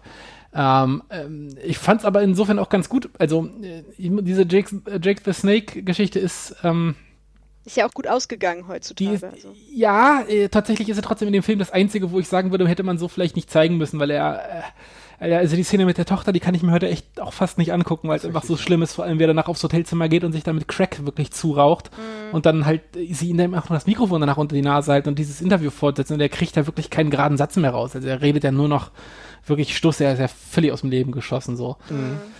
Bei den ganzen anderen Storylines, ähm, gerade bei der Terry Funk-Geschichte und bei der von, auch, da war auch der von Mick, Mick Foley, da hat man eben eine sehr enge Verbindung zum Wrestling. Bei Terry Funk ist es halt die typische Geschichte von dem Typen, der es nicht lassen kann. Ja. Ähm, auch so ein bisschen interpol äh, schick, geschickt interpoliert, wie er eben beim Doktor ist, und er meint so, ja, also ihre Knie sind jetzt übrigens durch, sie können jetzt auch wirklich aufhören ähm, ja. und dann sich dann morgen Rollstuhl holen. Und dann der Schnitt kommt, er wird ECW-Champion am nächsten Tag. Ja, stimmt, okay. stimmt. Ja. Und auch so, okay, gut.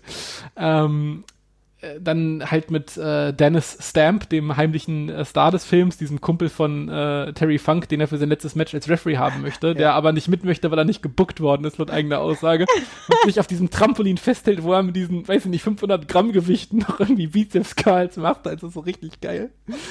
Ähm, ja, und dann halt die ganze Geschichte mit Mick Foley, aber auch die ist, Alter, heutzutage echt harter, harter Tobak, ne? Also, mhm es ist gerade die äh, große Fehde gegen The Rock ähm, und sie haben dieses, ich weiß nicht, was es für Match ist, es ist auf jeden Fall ein Hard, ein Hard ach, ein nee, Match ist es. Ist ein Quit Match. Quit, genau. Match. Ja, was aber ein Hardcore Match im Grunde ausartet. Ähm, und sich die beiden sich halt mit äh, Chairshots gegen den Kopf halt heftig malträtieren. Und Mick Foley, ja, wie jeder gute Wrestler hat die Idee gehabt, ich bringe meine Familie mit, ähm, während ich meine, während meine Hände oh, irgendwie gefesselt sind und ich, ja, ja, äh, meine Hände sind gefesselt, ich fresse, ja. ja. und ich fresse Chairshots ähm, und Gott. zu meiner Überraschung heulen meine Frau und mein Kind los und dann gibt's diese geile Szene, wie er dann, wie er sich danach das Match anguckt und er meint so, ja, ich hab, weiß echt nicht, wie ich die Idee hatte, dass ich meine Frau und meine Familie zu diesem Match mitnehmen kann. Nix, no shit, Sherlock. Also, ja, das war ja, vielleicht ja. nicht die allergeilste Idee. Aber war ja auch nicht geplant, dass das so dermaßen aus dem Ruder läuft, wenn man den Quellen glauben soll. Ja, aber es ist auf jeden Fall unfassbar krass. Also ich muss echt sagen, ähm, diese Chat-Shots, da bin ich sehr froh, dass wir die heute nicht mehr in dieser ja. Häufigkeit sehen. Die haben wirklich nichts mit ähm, einer Erzählung zu tun, die du als notwendig betrachten kannst. Ey, das muss nicht sein. Es gibt immer andere Wege. Es war natürlich so ein krasser Moment, um The Rock noch klarer als absoluten Bösewicht zu positionieren. Mhm. Das hat auch wahrscheinlich dem Profil von Mick Foley nicht geschadet, aber es hat vielleicht, und das werden wir vielleicht in 10, 15 Jahren noch sehen, seinem Kopf geschadet, ich hoffe nicht, mhm. dass es so langfristig wird. Das war auf jeden Fall ganz grausam. Also es ist ein harter Film, um jetzt wieder den Bogen zu diesem Film generell zu spannen. Das ist echt ein harter Film, aber ähm, ein toller Film. Also wirklich, wirklich ja. eine richtig gute Doku. Und bei der äh, kann ich nur sagen, liebe Leute, wenn ihr die noch nicht angeschaut habt, aber ihr seid in eurem Wrestling-Konsum einigermaßen gefestigt, gebt euch das mal. Sie ist eine relativ alte Doku. Ihr werdet diese grausamen Dinge sehen, wie ähm, Vince McMahon, der mit Jaws, Darren Drostoff, sein Gimmick durchgeht. Und das fucking Gimmick ist einfach, dass Jaws die ganze Zeit kotzen muss. Ja. Allein, nein, bei allem Respekt, allein bei diesem Moment muss man wissen, dass Vince McMahon ein widerwärtiger Typ ist, der nicht alle Latten mhm. im Rost hat. Es gibt, ohne Scheiß, also da, ich bin ja wirklich lang Wrestling-Fan und ich halte diesem ganzen Produkt wirklich die Ehre hoch. Aber bei allem nur Respekt wenn irgendjemand wirklich vorschlägt, du bist ein Wrestler und du jetzt musst die ganze Zeit kotzen. Nein, was hat es denn mit die ganze Zeit in den USA mit diesem scheiß Kotzhumor auf sich? Das ist mhm. widerlich, das will kein Mensch sehen. Also da siehst du, Vince McMahon ist auch Vince ein merkwürdiges Produkt. Ähm, es, also ist auch hier sehr witzig. Ähm, der Film ist äh, 99 rausgekommen, ist also ein Jahr später erschienen als ähm, äh, Wrestling with Shadows. Ähm, und das ist jetzt natürlich relativ spannend, weil es sind äh, zwei Wrestling-Dokumentationen, die beide sehr, sehr lange Bestand gehabt haben und sehr, äh, auch von der Kritik halt äh, gelobt ja. worden sind. Und beide sind sehr, sehr negativ gegenüber der WWF eingestellt und haben trotzdem beide extrem viele Backstage-Aufnahmen. Ja. Und ähm, äh, es gibt die Aussage von dem Wrestling with Shadows Regisseur, dass er einfach extrem viel Glück hatte, dass er mit dabei sein konnte, als eben genau das passiert ist, dieser Montreal Screwjob. Das war ein Zufall. Ähm, bei Beyond the Mat ist es tatsächlich noch ein bisschen spannender, weil ähm, Vince McMahon lange Zeit wohl wirklich überzeugt davon war, dass das ein tolles äh, WWF-Werbemittel wird, was er da, äh, was sie, was sie da produzieren. Mhm. Und äh, die besonders spannende Anekdote, die John Pollock erzählt hat, war, die haben den Film halt irgendwie ähm, ja, der, den WWF-Oberen gezeigt, unter anderem auch Vince McMahon und auch Linda McMahon, die auch mit dabei war. Und bei dem ersten Screening hat Vince wohl gesagt, ja, finde ich gut. Und bloß und bloß Linda war es, die meinte, äh, Moment mal, das ist irgendwie ganz schön scheiße für uns, was da passiert.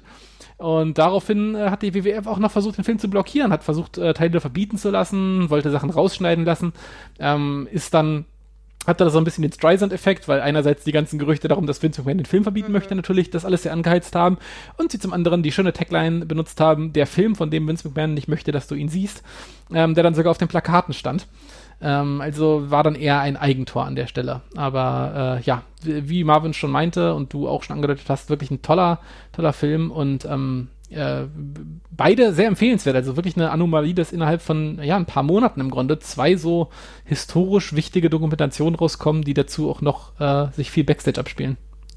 Ja.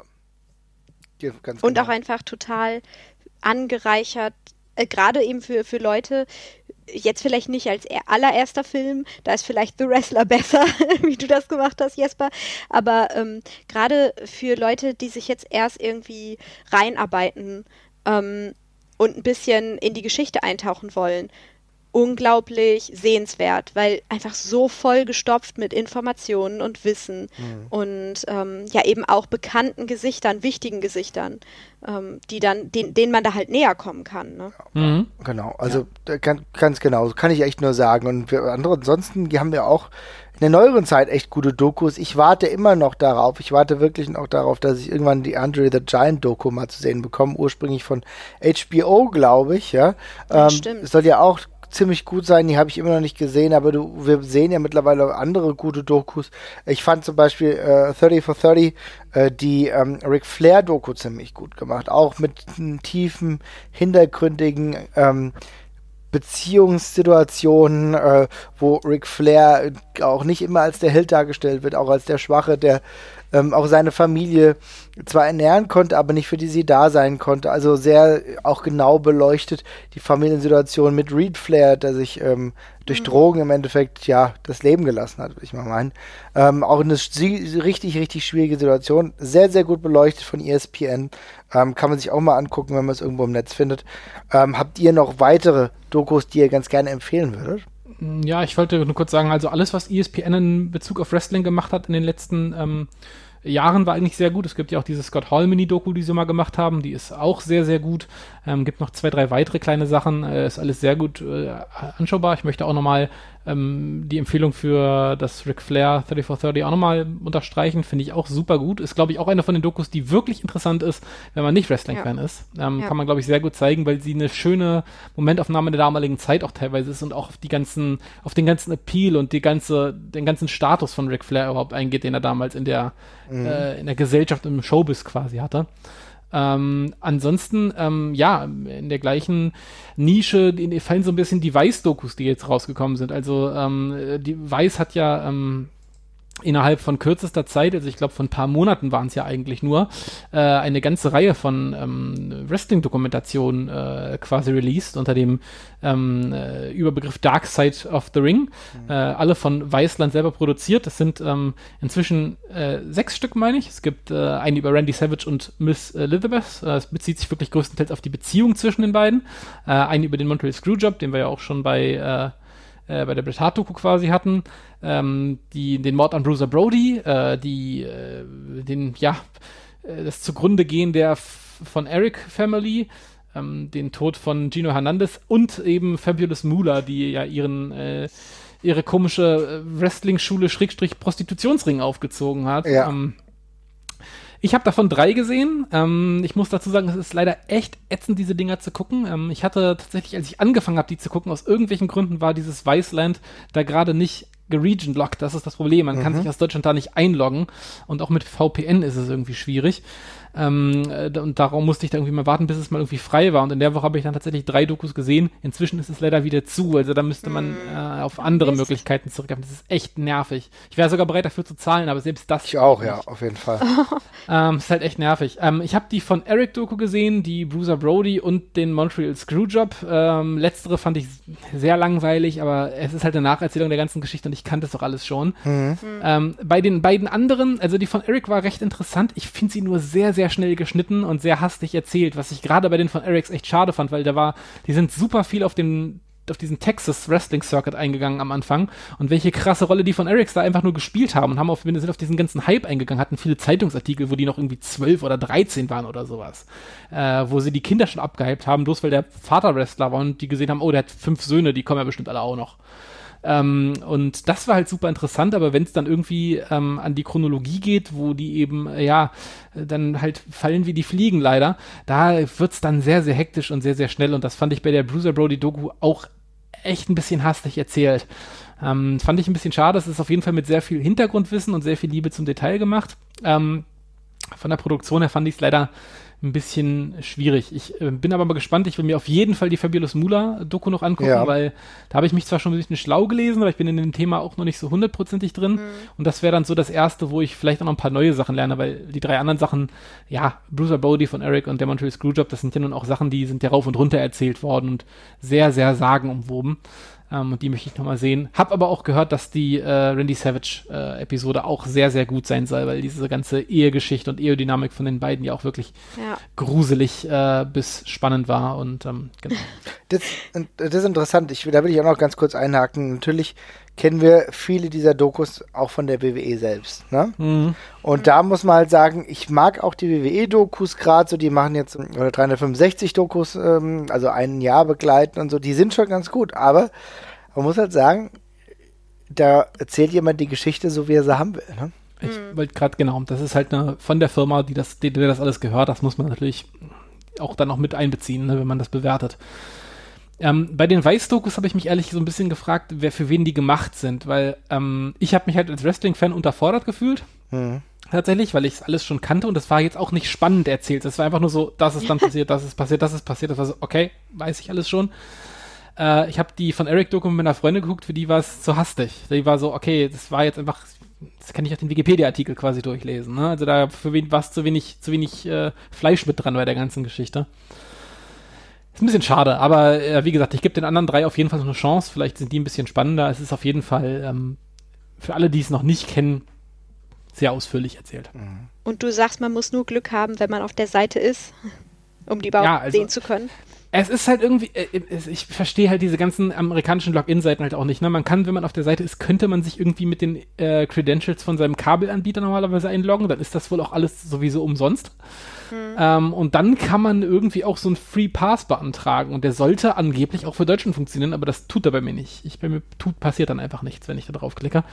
Ähm, wenn da irgendwer noch mehr Erfahrung mit hat oder einen legalen Weg kennt, sich diese Sachen anzugucken, dann bitte, bitte sagen, weil ich, wie gesagt, ich würde auch echt gerne für zahlen. Ich äh, krieg's bloß einfach nicht zum Laufen. Und mhm. ähm, ja, das auch. ist schade, weil so schön gemachten Content, den würde ich auch gerne belohnen in irgendeiner Form. Mhm. Aber äh, gerade ist es nicht drin. Manchmal lädt ja auch Weiß auf ihren YouTube-Channel nach einer Zeit was hoch. Aber ist natürlich die Frage, wie lange sowas dauert dann und ob überhaupt. Genau, also ich habe, äh, ich kann ja mal sagen, wenn man ähm, nach der Bruiser Brody Doku sucht bei YouTube, könnte man auch fündig werden. Ähm, ist dann vielleicht nicht unbedingt von Weiß, aber wer mal reinschauen möchte, könnte das vielleicht darüber tun. Ähm, äh, beim Rest müssen wir wohl noch ein bisschen Geduld haben oder ja, vielleicht hat ein findiger Hörer noch eine Idee, okay. ähm, auf die wir zurückgreifen können. So ist es halt wieder echt extrem ärgerlich. Ist der gleiche Mist wie bei der von dir angesprochenen Into the Giant Doku mit Sachen, für die man ja. Geld zahlen möchte, aber nicht darf. Das ist so. Ja, ach. ja, ja. Das ist so nervig. Ohne Scheiß, ich würde für alles immer gerne Geld ausgeben, was dahin geht. Das ist ohne Mist kein Problem. Mal 5 Euro kann ich mir 24 Stunden angucken, kein Drama, aber lass es halt mich einfach verfügbar sein, ja? ja Und das ja. nervt, das nervt. Hast, Der Wille ist da. Ja, ja, Luisa, hast du noch irgendwelche Dokus gesehen, die du empfehlen kannst? Ähm, ja, ich meine, eigentlich schon. Ich habe, mhm. ich komme aber weiß Gott nicht auf den Titel. Okay. Ähm, wenn der mir einfällt, äh, dann bombardiere ich euch damit nochmal und vielleicht könnt ihr dann noch so, eine kleine, so ein kleines Nachwort, so eine kleine Anmerkung in die, in die Beschreibung der Folge packen oder so.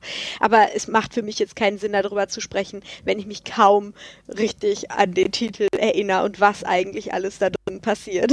Ja, Aber es ich- ging auf jeden Fall um Indie-Wrestling. Okay. Ich weiß jetzt einfach nicht mehr. Ich, äh, da vielleicht, ich, ich hatte nämlich noch eine tatsächlich, ähm, die, da ging es um, um Backyard Wrestling tatsächlich. Ja. Äh, hieß einfach nur The Backyard, glaube ich, tatsächlich Aha. auch. Und war eine Doku, die, glaube ich, drei oder vier verschiedene Backyard-Wrestler begleitet hat, die alle nun, ja, man kann es nicht schöner sagen, halt aus irgendwelchen Trailerparks halt kamen und dann halt äh, ähm, versucht haben, von da zu WWF-Ruhm halt zu kommen. Und die hat, diese Doku hat die eben dabei begleitet bei ihrem wenn wir von, ja, ganz ehrlich sind, von Anfang an zum Scheitern verurteilten Träumen halt. Ähm, Die war, kam irgendwann so Mitte der 2000er raus, war damals ganz unterhaltsam, habe ich mir später nochmal angesehen, ist dann nicht so gut gealtert. Also dieses Ganze, man guckt auf Leute drauf, die sich halt durch Stacheldraht schmeißen, obwohl sie es nicht müssten. Das ist halt ein bisschen abgedroschen so inzwischen, ne? Ähm, Gab mir nicht mehr so wahnsinnig viel. Aber wir sind ja hier ein deutscher Podcast.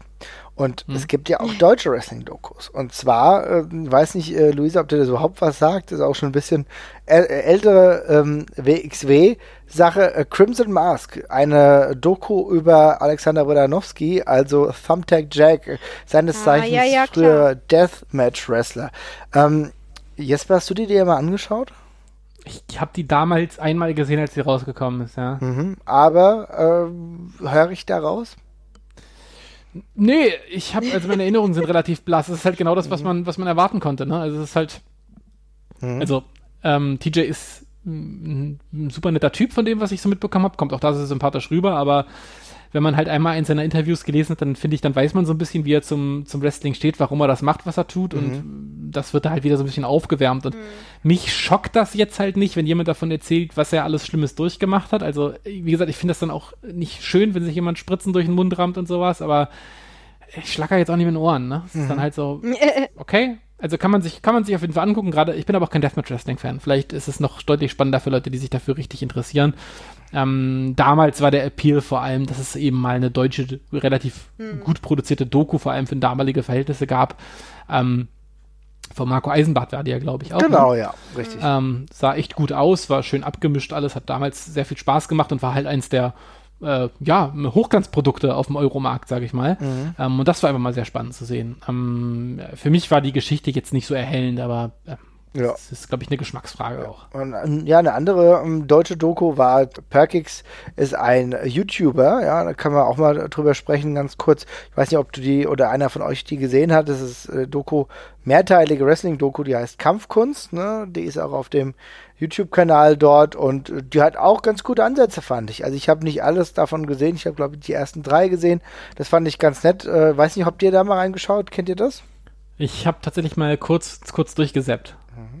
Äh, Titel sagt mir was, aber ich äh, gl ich, glaube, ich habe es nie gesehen. Ja, okay. Es ist halt auch echt, er hat auch gar nicht so viele Klicks, muss ich sagen. Also wundert mich fast. Also so mit 15.000 Klicks ist in Ordnung, so die erste, aber da hätte ich mir fast mehr äh, gedacht, gerade mit äh, dem mit der Tatsache, dass das ja ein Wrestling-Kanal eigentlich ist. Ne?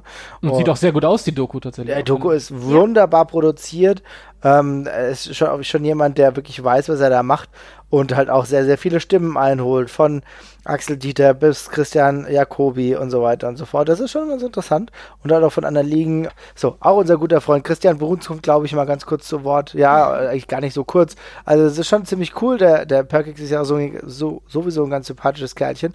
Aber wie gesagt, ähm, kann man mal reingucken. Fand ich äh, in den Ansätzen, in den paar Minuten, in denen ich die ganzen Folgen äh, mir angeschaut habe, echt ganz gut. Ja, gut, stelle ich, stell ich mal direkt auf meine Watchlist, ne? Ja, auf jeden Fall. Kann man mal machen. Ja, und ansonsten. Wie, Äh, ja, Warte, warte, wie lang ist denn so eine Folge? Also, 15 Minuten. Ach, das geht ja wirklich locker. Ja, ja. Ja, cool. Also das ist echt mal, mal vollkommen snackable. So typischer YouTube-Content, der auch mal, ja, den kannst du dir mal angucken, kurz vorm Schlafen gehen oder sowas. Ne? genau. Ja, genau. Und ansonsten, ja, habt ihr denn noch irgendwelche Dokus, über die ihr sprechen wollt? Hm, ja, Hau habe ich sogar. Sehr gut. Ich kann gar nicht fassen, dass ich die vergessen habe. Äh, aber ich habe sie auch nicht gesehen, weil es natürlich auch schwer ranzukommen. Äh, und zwar Äh, die ist jetzt super neu. Die ist ja, hatte irgendwie ihre Premiere doch jetzt letztens erst vor ähm, Double or Nothing, ne? Ja. Äh, in dem Zusammenhang meine ich, war die Prim Premiere, Fragezeichen, von der Kenny Omega äh. Oh, das habe ich ähm, überhaupt nicht mitbekommen. Ja, äh, und zwar, ich glaube, die heißt äh, Omega Man, A Wrestling Love Story oder so. Hm. Die haben ihn, glaube ich, auch ein Jahr lang begleitet und sogar zu ihm nach Hause und so, was man ja sonst so gar nicht äh, sieht. Da ist er sehr, ist er sehr bedacht auf seine Privatsphäre. Interviews gibt es mit seiner Mom und so. Also es muss wohl ganz süß sein. Äh, auch tatsächlich sehr positiv. Ähm, zum Glück muss da keiner kotzen oder stirbt oder hat traurige Begegnungen mit, Tochter, mit Töchtern oder so. Ähm, und es geht halt besonders, weil das ja dann auch wieder so aufgeflammt ist, um die Golden Lover Storyline. Äh, ich finde die aber nicht. Es ist eine HBO, äh, es ist nicht wirklich eine HBO-Produktion, aber HBO äh, Kanada hat die Finger mit im Spiel. Heißt aber auch, kommt man nicht ran, so wir als mhm. Normalsterbliche. Ähm, HBO macht es einem ja auch schwer, äh, von hier aus ja, leider, zu subscriben. Mhm. Äh, und dadurch, dass es nochmal dieser Kanada-Ableger ist, der äh, das Ganze bezahlt hat und möglich gemacht hat, nochmal schwerer dran zu kommen. Also es ist wirklich sehr kanadisch-spezifisch, geht es eben um kanadische Persönlichkeiten, Sportpersönlichkeiten in dieser Doku-Reihe, in die sich diese Dokumentation einreiht. Also ich weiß wirklich nicht, wie man drankommen soll, aber ich würde die unheimlich gerne sehen. Mhm. Klingt spannend, mega gut. Also wusste ich gar nicht bis heute, dass es die gibt, ja. Ähm, lässt mich erstaunen, aber klingt geil auf jeden Fall. Ja, das will ich auch nochmal nachholen dann. Hm. Definitiv. Ja, ich habe hm. ich hab ansonsten tatsächlich auch nichts mehr. Was mir bloß so aufgefallen ist, als ich ähm, mal so äh, drüber geschaut habe über alles, was ich mir aufgeschrieben habe, es ist alles sehr karrierebezogen und alles sehr persönlich, aber irgendwie fand ich, es gibt keine einzige Doku, die so Wrestling per se gut einfängt und erklärt. Also hm, interessanter Punkt, ja. Irgendwie, wenn ich jetzt mal jemandem sagen würde, hier, das ist die, das ist eine Doku über die Kunstform und äh, über auch vielleicht über die historische Entwicklung oder sowas, irgendwie gab es da nichts. Vielleicht ist es irgendwie nochmal eine Lücke. Vielleicht könnte man da noch Nicht was so machen. richtig. Also, weil gerade, ich finde, ja. das ist immer spannend, weil es, super viele Leute finden natürlich Wrestling erstmal lächerlich und haben dann ihre Vergleichswerte mit der WWE oder was weiß ich, was sie daraus kennen und sagen, ach, der, der kennt noch den und den, find, der war ja schon damals total quatschig oder sowas, ja. Aber wenn man dann mit denen über die Mechaniken ins Sprechen kommt, dann sind sie eigentlich doch immer interessiert. Ne? Also wenn man immer nur den Vergleich bringt, da sind Leute bei irgendeiner Dorfveranstaltung und der eine versucht nur, dass alle ihn hassen. So, das ist ja generell schon immer was, wo Leute immer so ein bisschen hellhörig werden und sagen, mhm. ah, okay, krass so. Und irgendwie, ja, ich weiß nicht, ich glaube, das wäre eigentlich mal eine super interessante Basis. Man könnte es ja auch an irgendeinem ich will jetzt nicht sagen Nobody, aber an irgendeinem Standard-Wrestler vielleicht mal festmachen, dessen Karriere so ein bisschen äh, beleuchten, aber so, also eigentlich müsstest du das an so einem Bob Holly oder sowas festmachen, so eine, so, so, so, eine, so eine Story, ne? Also jemand, der einfach nur so, so ein Handwerkswrestler eigentlich mhm. ist. Und ähm, ja, das fehlt irgendwie noch so ein bisschen. Es sind immer alles sehr persönliche Geschichten, was ich auch verstehe, aber es sind dann, man redet halt oft über die Leute, die extrem tief gefallen sind oder eben über die Stars. Mhm. Ähm, und äh, genau wie bei Musik-Dokus oder bei allen anderen Dokus, ich finde, die Wahrheit spielt sich ja, wie vorhin schon gesagt, oft so ein bisschen dazwischen ab. Also, ich weiß nicht, es gibt ja nicht nur, es sind ja nicht nur die Leute, die irgendwie ähm, 15, 50 Millionen Alben verkauft haben, die wichtig für die Musik waren, sondern auch oft die Leute, die dazwischen waren. Und ähm, das würde ich mir nochmal wünschen, dass das vielleicht irgendwann nochmal noch mal einfängt, weil ja. ähm, das fehlt noch ein bisschen. Ich würde auch ganz gerne noch umfassendere Dokus auch äh, in diesem Bereich sehen, ganz, vielleicht ganz äh, grundsätzlich halt auch. Äh, natürlich äh, mit WWE-Fokus, aber auch nicht nur WWE-Fokus, sondern es gibt ja noch so viele ganz andere Dinge. Ja, vielleicht auch die Entwicklungsgeschichte. Das Problem ist aber, die WWE hat die halt die Rechte daran. Ja. Ne? Ja. Und äh, an extrem vielen, an extrem vielen äh, alten Videodingern die die alle aufgekauft haben und dann hast du halt. Das ist wahr, stimmt. Ja, und dann hast du immer die Problematik, dass die WWE zwar die Rechte dann daran hat und wenn sie die ihr freigibt, dann ist es okay, aber wenn du dann gleichzeitig sagst, ja, aber wir haben auch New Japan gefeatured, dann haben die dann auch wieder ihre Probleme damit, ja. Also das heißt, ähm, du kriegst es halt sehr schwierig hin, von allen die Rechte zu bekommen, um mal einen Aufschlag zu machen, der, glaube ich, jedem gerecht wird. Also ich kann mir vorstellen, dass es mit Sicherheit schon das eine oder andere Mal getestet wurde aber dass die Problematik einfach besteht, dass es halt eine sensible rechte Sache ist, bei der der WWE, wenn sie schon machen, ganz gerne selber die Finger drin haben. Ja, ist ein sehr guter Punkt, ja. Also schwierig, schwierig, würde ich mir auch wünschen. Ähm, ich denke aber, dass wir schon mal einen kleinen Einblick hier heute gewonnen haben, was es alles gibt. Liebe Leute, wenn ihr noch Filme habt, die ihr uns sagen wollt, die wir jetzt frecherweise vergessen haben, dann sagt uns das sehr gerne. Ich habe aber auch noch eine kleine Empfehlung für euch, denn am 28.06. gibt es das SWR Doku Film Festival. Ähm, das, oh. ja, genau, da kommt wie Kai aus der Kiste jetzt hier, ehrlich gesagt. Aber da gibt es eine kleine Doku, ja, und zwar heißt die Doku Gorilla Position. Und es ah. ist ein Film, da geht's aus irgendeinem Grund um Wrestling-Kult. Oh. Ja. Ich lese es mal ganz kurz vor. Als einzigartige Kombination aus Sport und Entertainment findet Professional Wrestling auch in Deutschland großen Anklang. In kleinen Clubs veranstaltet der eingetragene Verein Wrestling Kult monatliche Events für eingefleischte Ruhrpott Wrestling Fans. Die Zuschauer erfahren in diesem Dokumentarfilm, was hinter den Kulissen am Tag einer Veranstaltung passiert. Sie finden heraus, wie eine Gurke den Ausgang eines Hardcore Tag Team Matches bestimmt. Okay. Und bin ich schon dabei. begleiten John Bad Bones Klinger, der im Main Event zum 28. Mal in seiner 14-jährigen Karriere Champion werden könnte. Ah. Also, Dokument. Okay, spannend. Ja, ey, mega geil. Ich wusste gar nicht, dass es diesen Film gibt, bevor ich gegoogelt habe. ja, aber nicht schlecht, würde ich sagen. Da bin ich gespannt. Das ja. klingt gut. Vielleicht Kannst du noch mal das Datum sagen? Ja, ist ähm, am 28.06. Ähm, Genau, genau. Am 18. Ich gucke mal gerade, wo genau das ist. Die Merk Metropol 3, habe ich gedacht. Ja, genau. Märzakademie, also in Stuttgart. Also wer zufällig in Stuggi sein sollte am 28.06., der kann mal dort vorbeischauen. Der Film geht nur 22 Minuten und die anderen Filme klingen übrigens auch ganz spannend, aber haben das Metropol ist übrigens auch ein, das Metropol ist auch ein sehr sehr schönes Kino, da war ich schon mal. Ach, da warst du schon mal, der Fall. Ja, meine, ja, ja, meine Freundin hat eine Weile in Stuttgart gelebt und der Metropol ist wirklich ein tolles tolles Kino direkt in der äh, in der Stuttgarter Innenstadt quasi, an der, an dieser, neben dem neben dem kunsthistorischen Museum. Mhm. Ähm, oh. Ganz sch schönes äh, schönes, schönes altes Kino, kleines Kino tatsächlich auch, ein bisschen versteckt, mhm. ähm, aber sehr schön. Kann ich mir sehr gut für so ein, für so ein Doku-Festival vorstellen. Das klingt sehr verlockend. Super. Ja. Dann, Schöne Sache. Dann würde ich sagen, ja. machen wir den Deckel drauf, oder? Was haltet ihr yes. davon? Alles klar. Yes. Es hat mich sehr gefreut, dass wir mal wieder ein, länger, ein bisschen länger sprechen konnten. Und wie gesagt, wenn ihr noch Tipps habt, wenn ihr noch äh, genau sagen könnt, was wir uns noch anschauen können, dann schreibt es in die Kommentare zumindest. Wir haben ja auch einen YouTube-Kanal, könnt ihr reinschreiben oder Twitter oder schreibt es einfach bei Facebook rein. Macht's gut. Ciao, ciao. Ciao. ciao.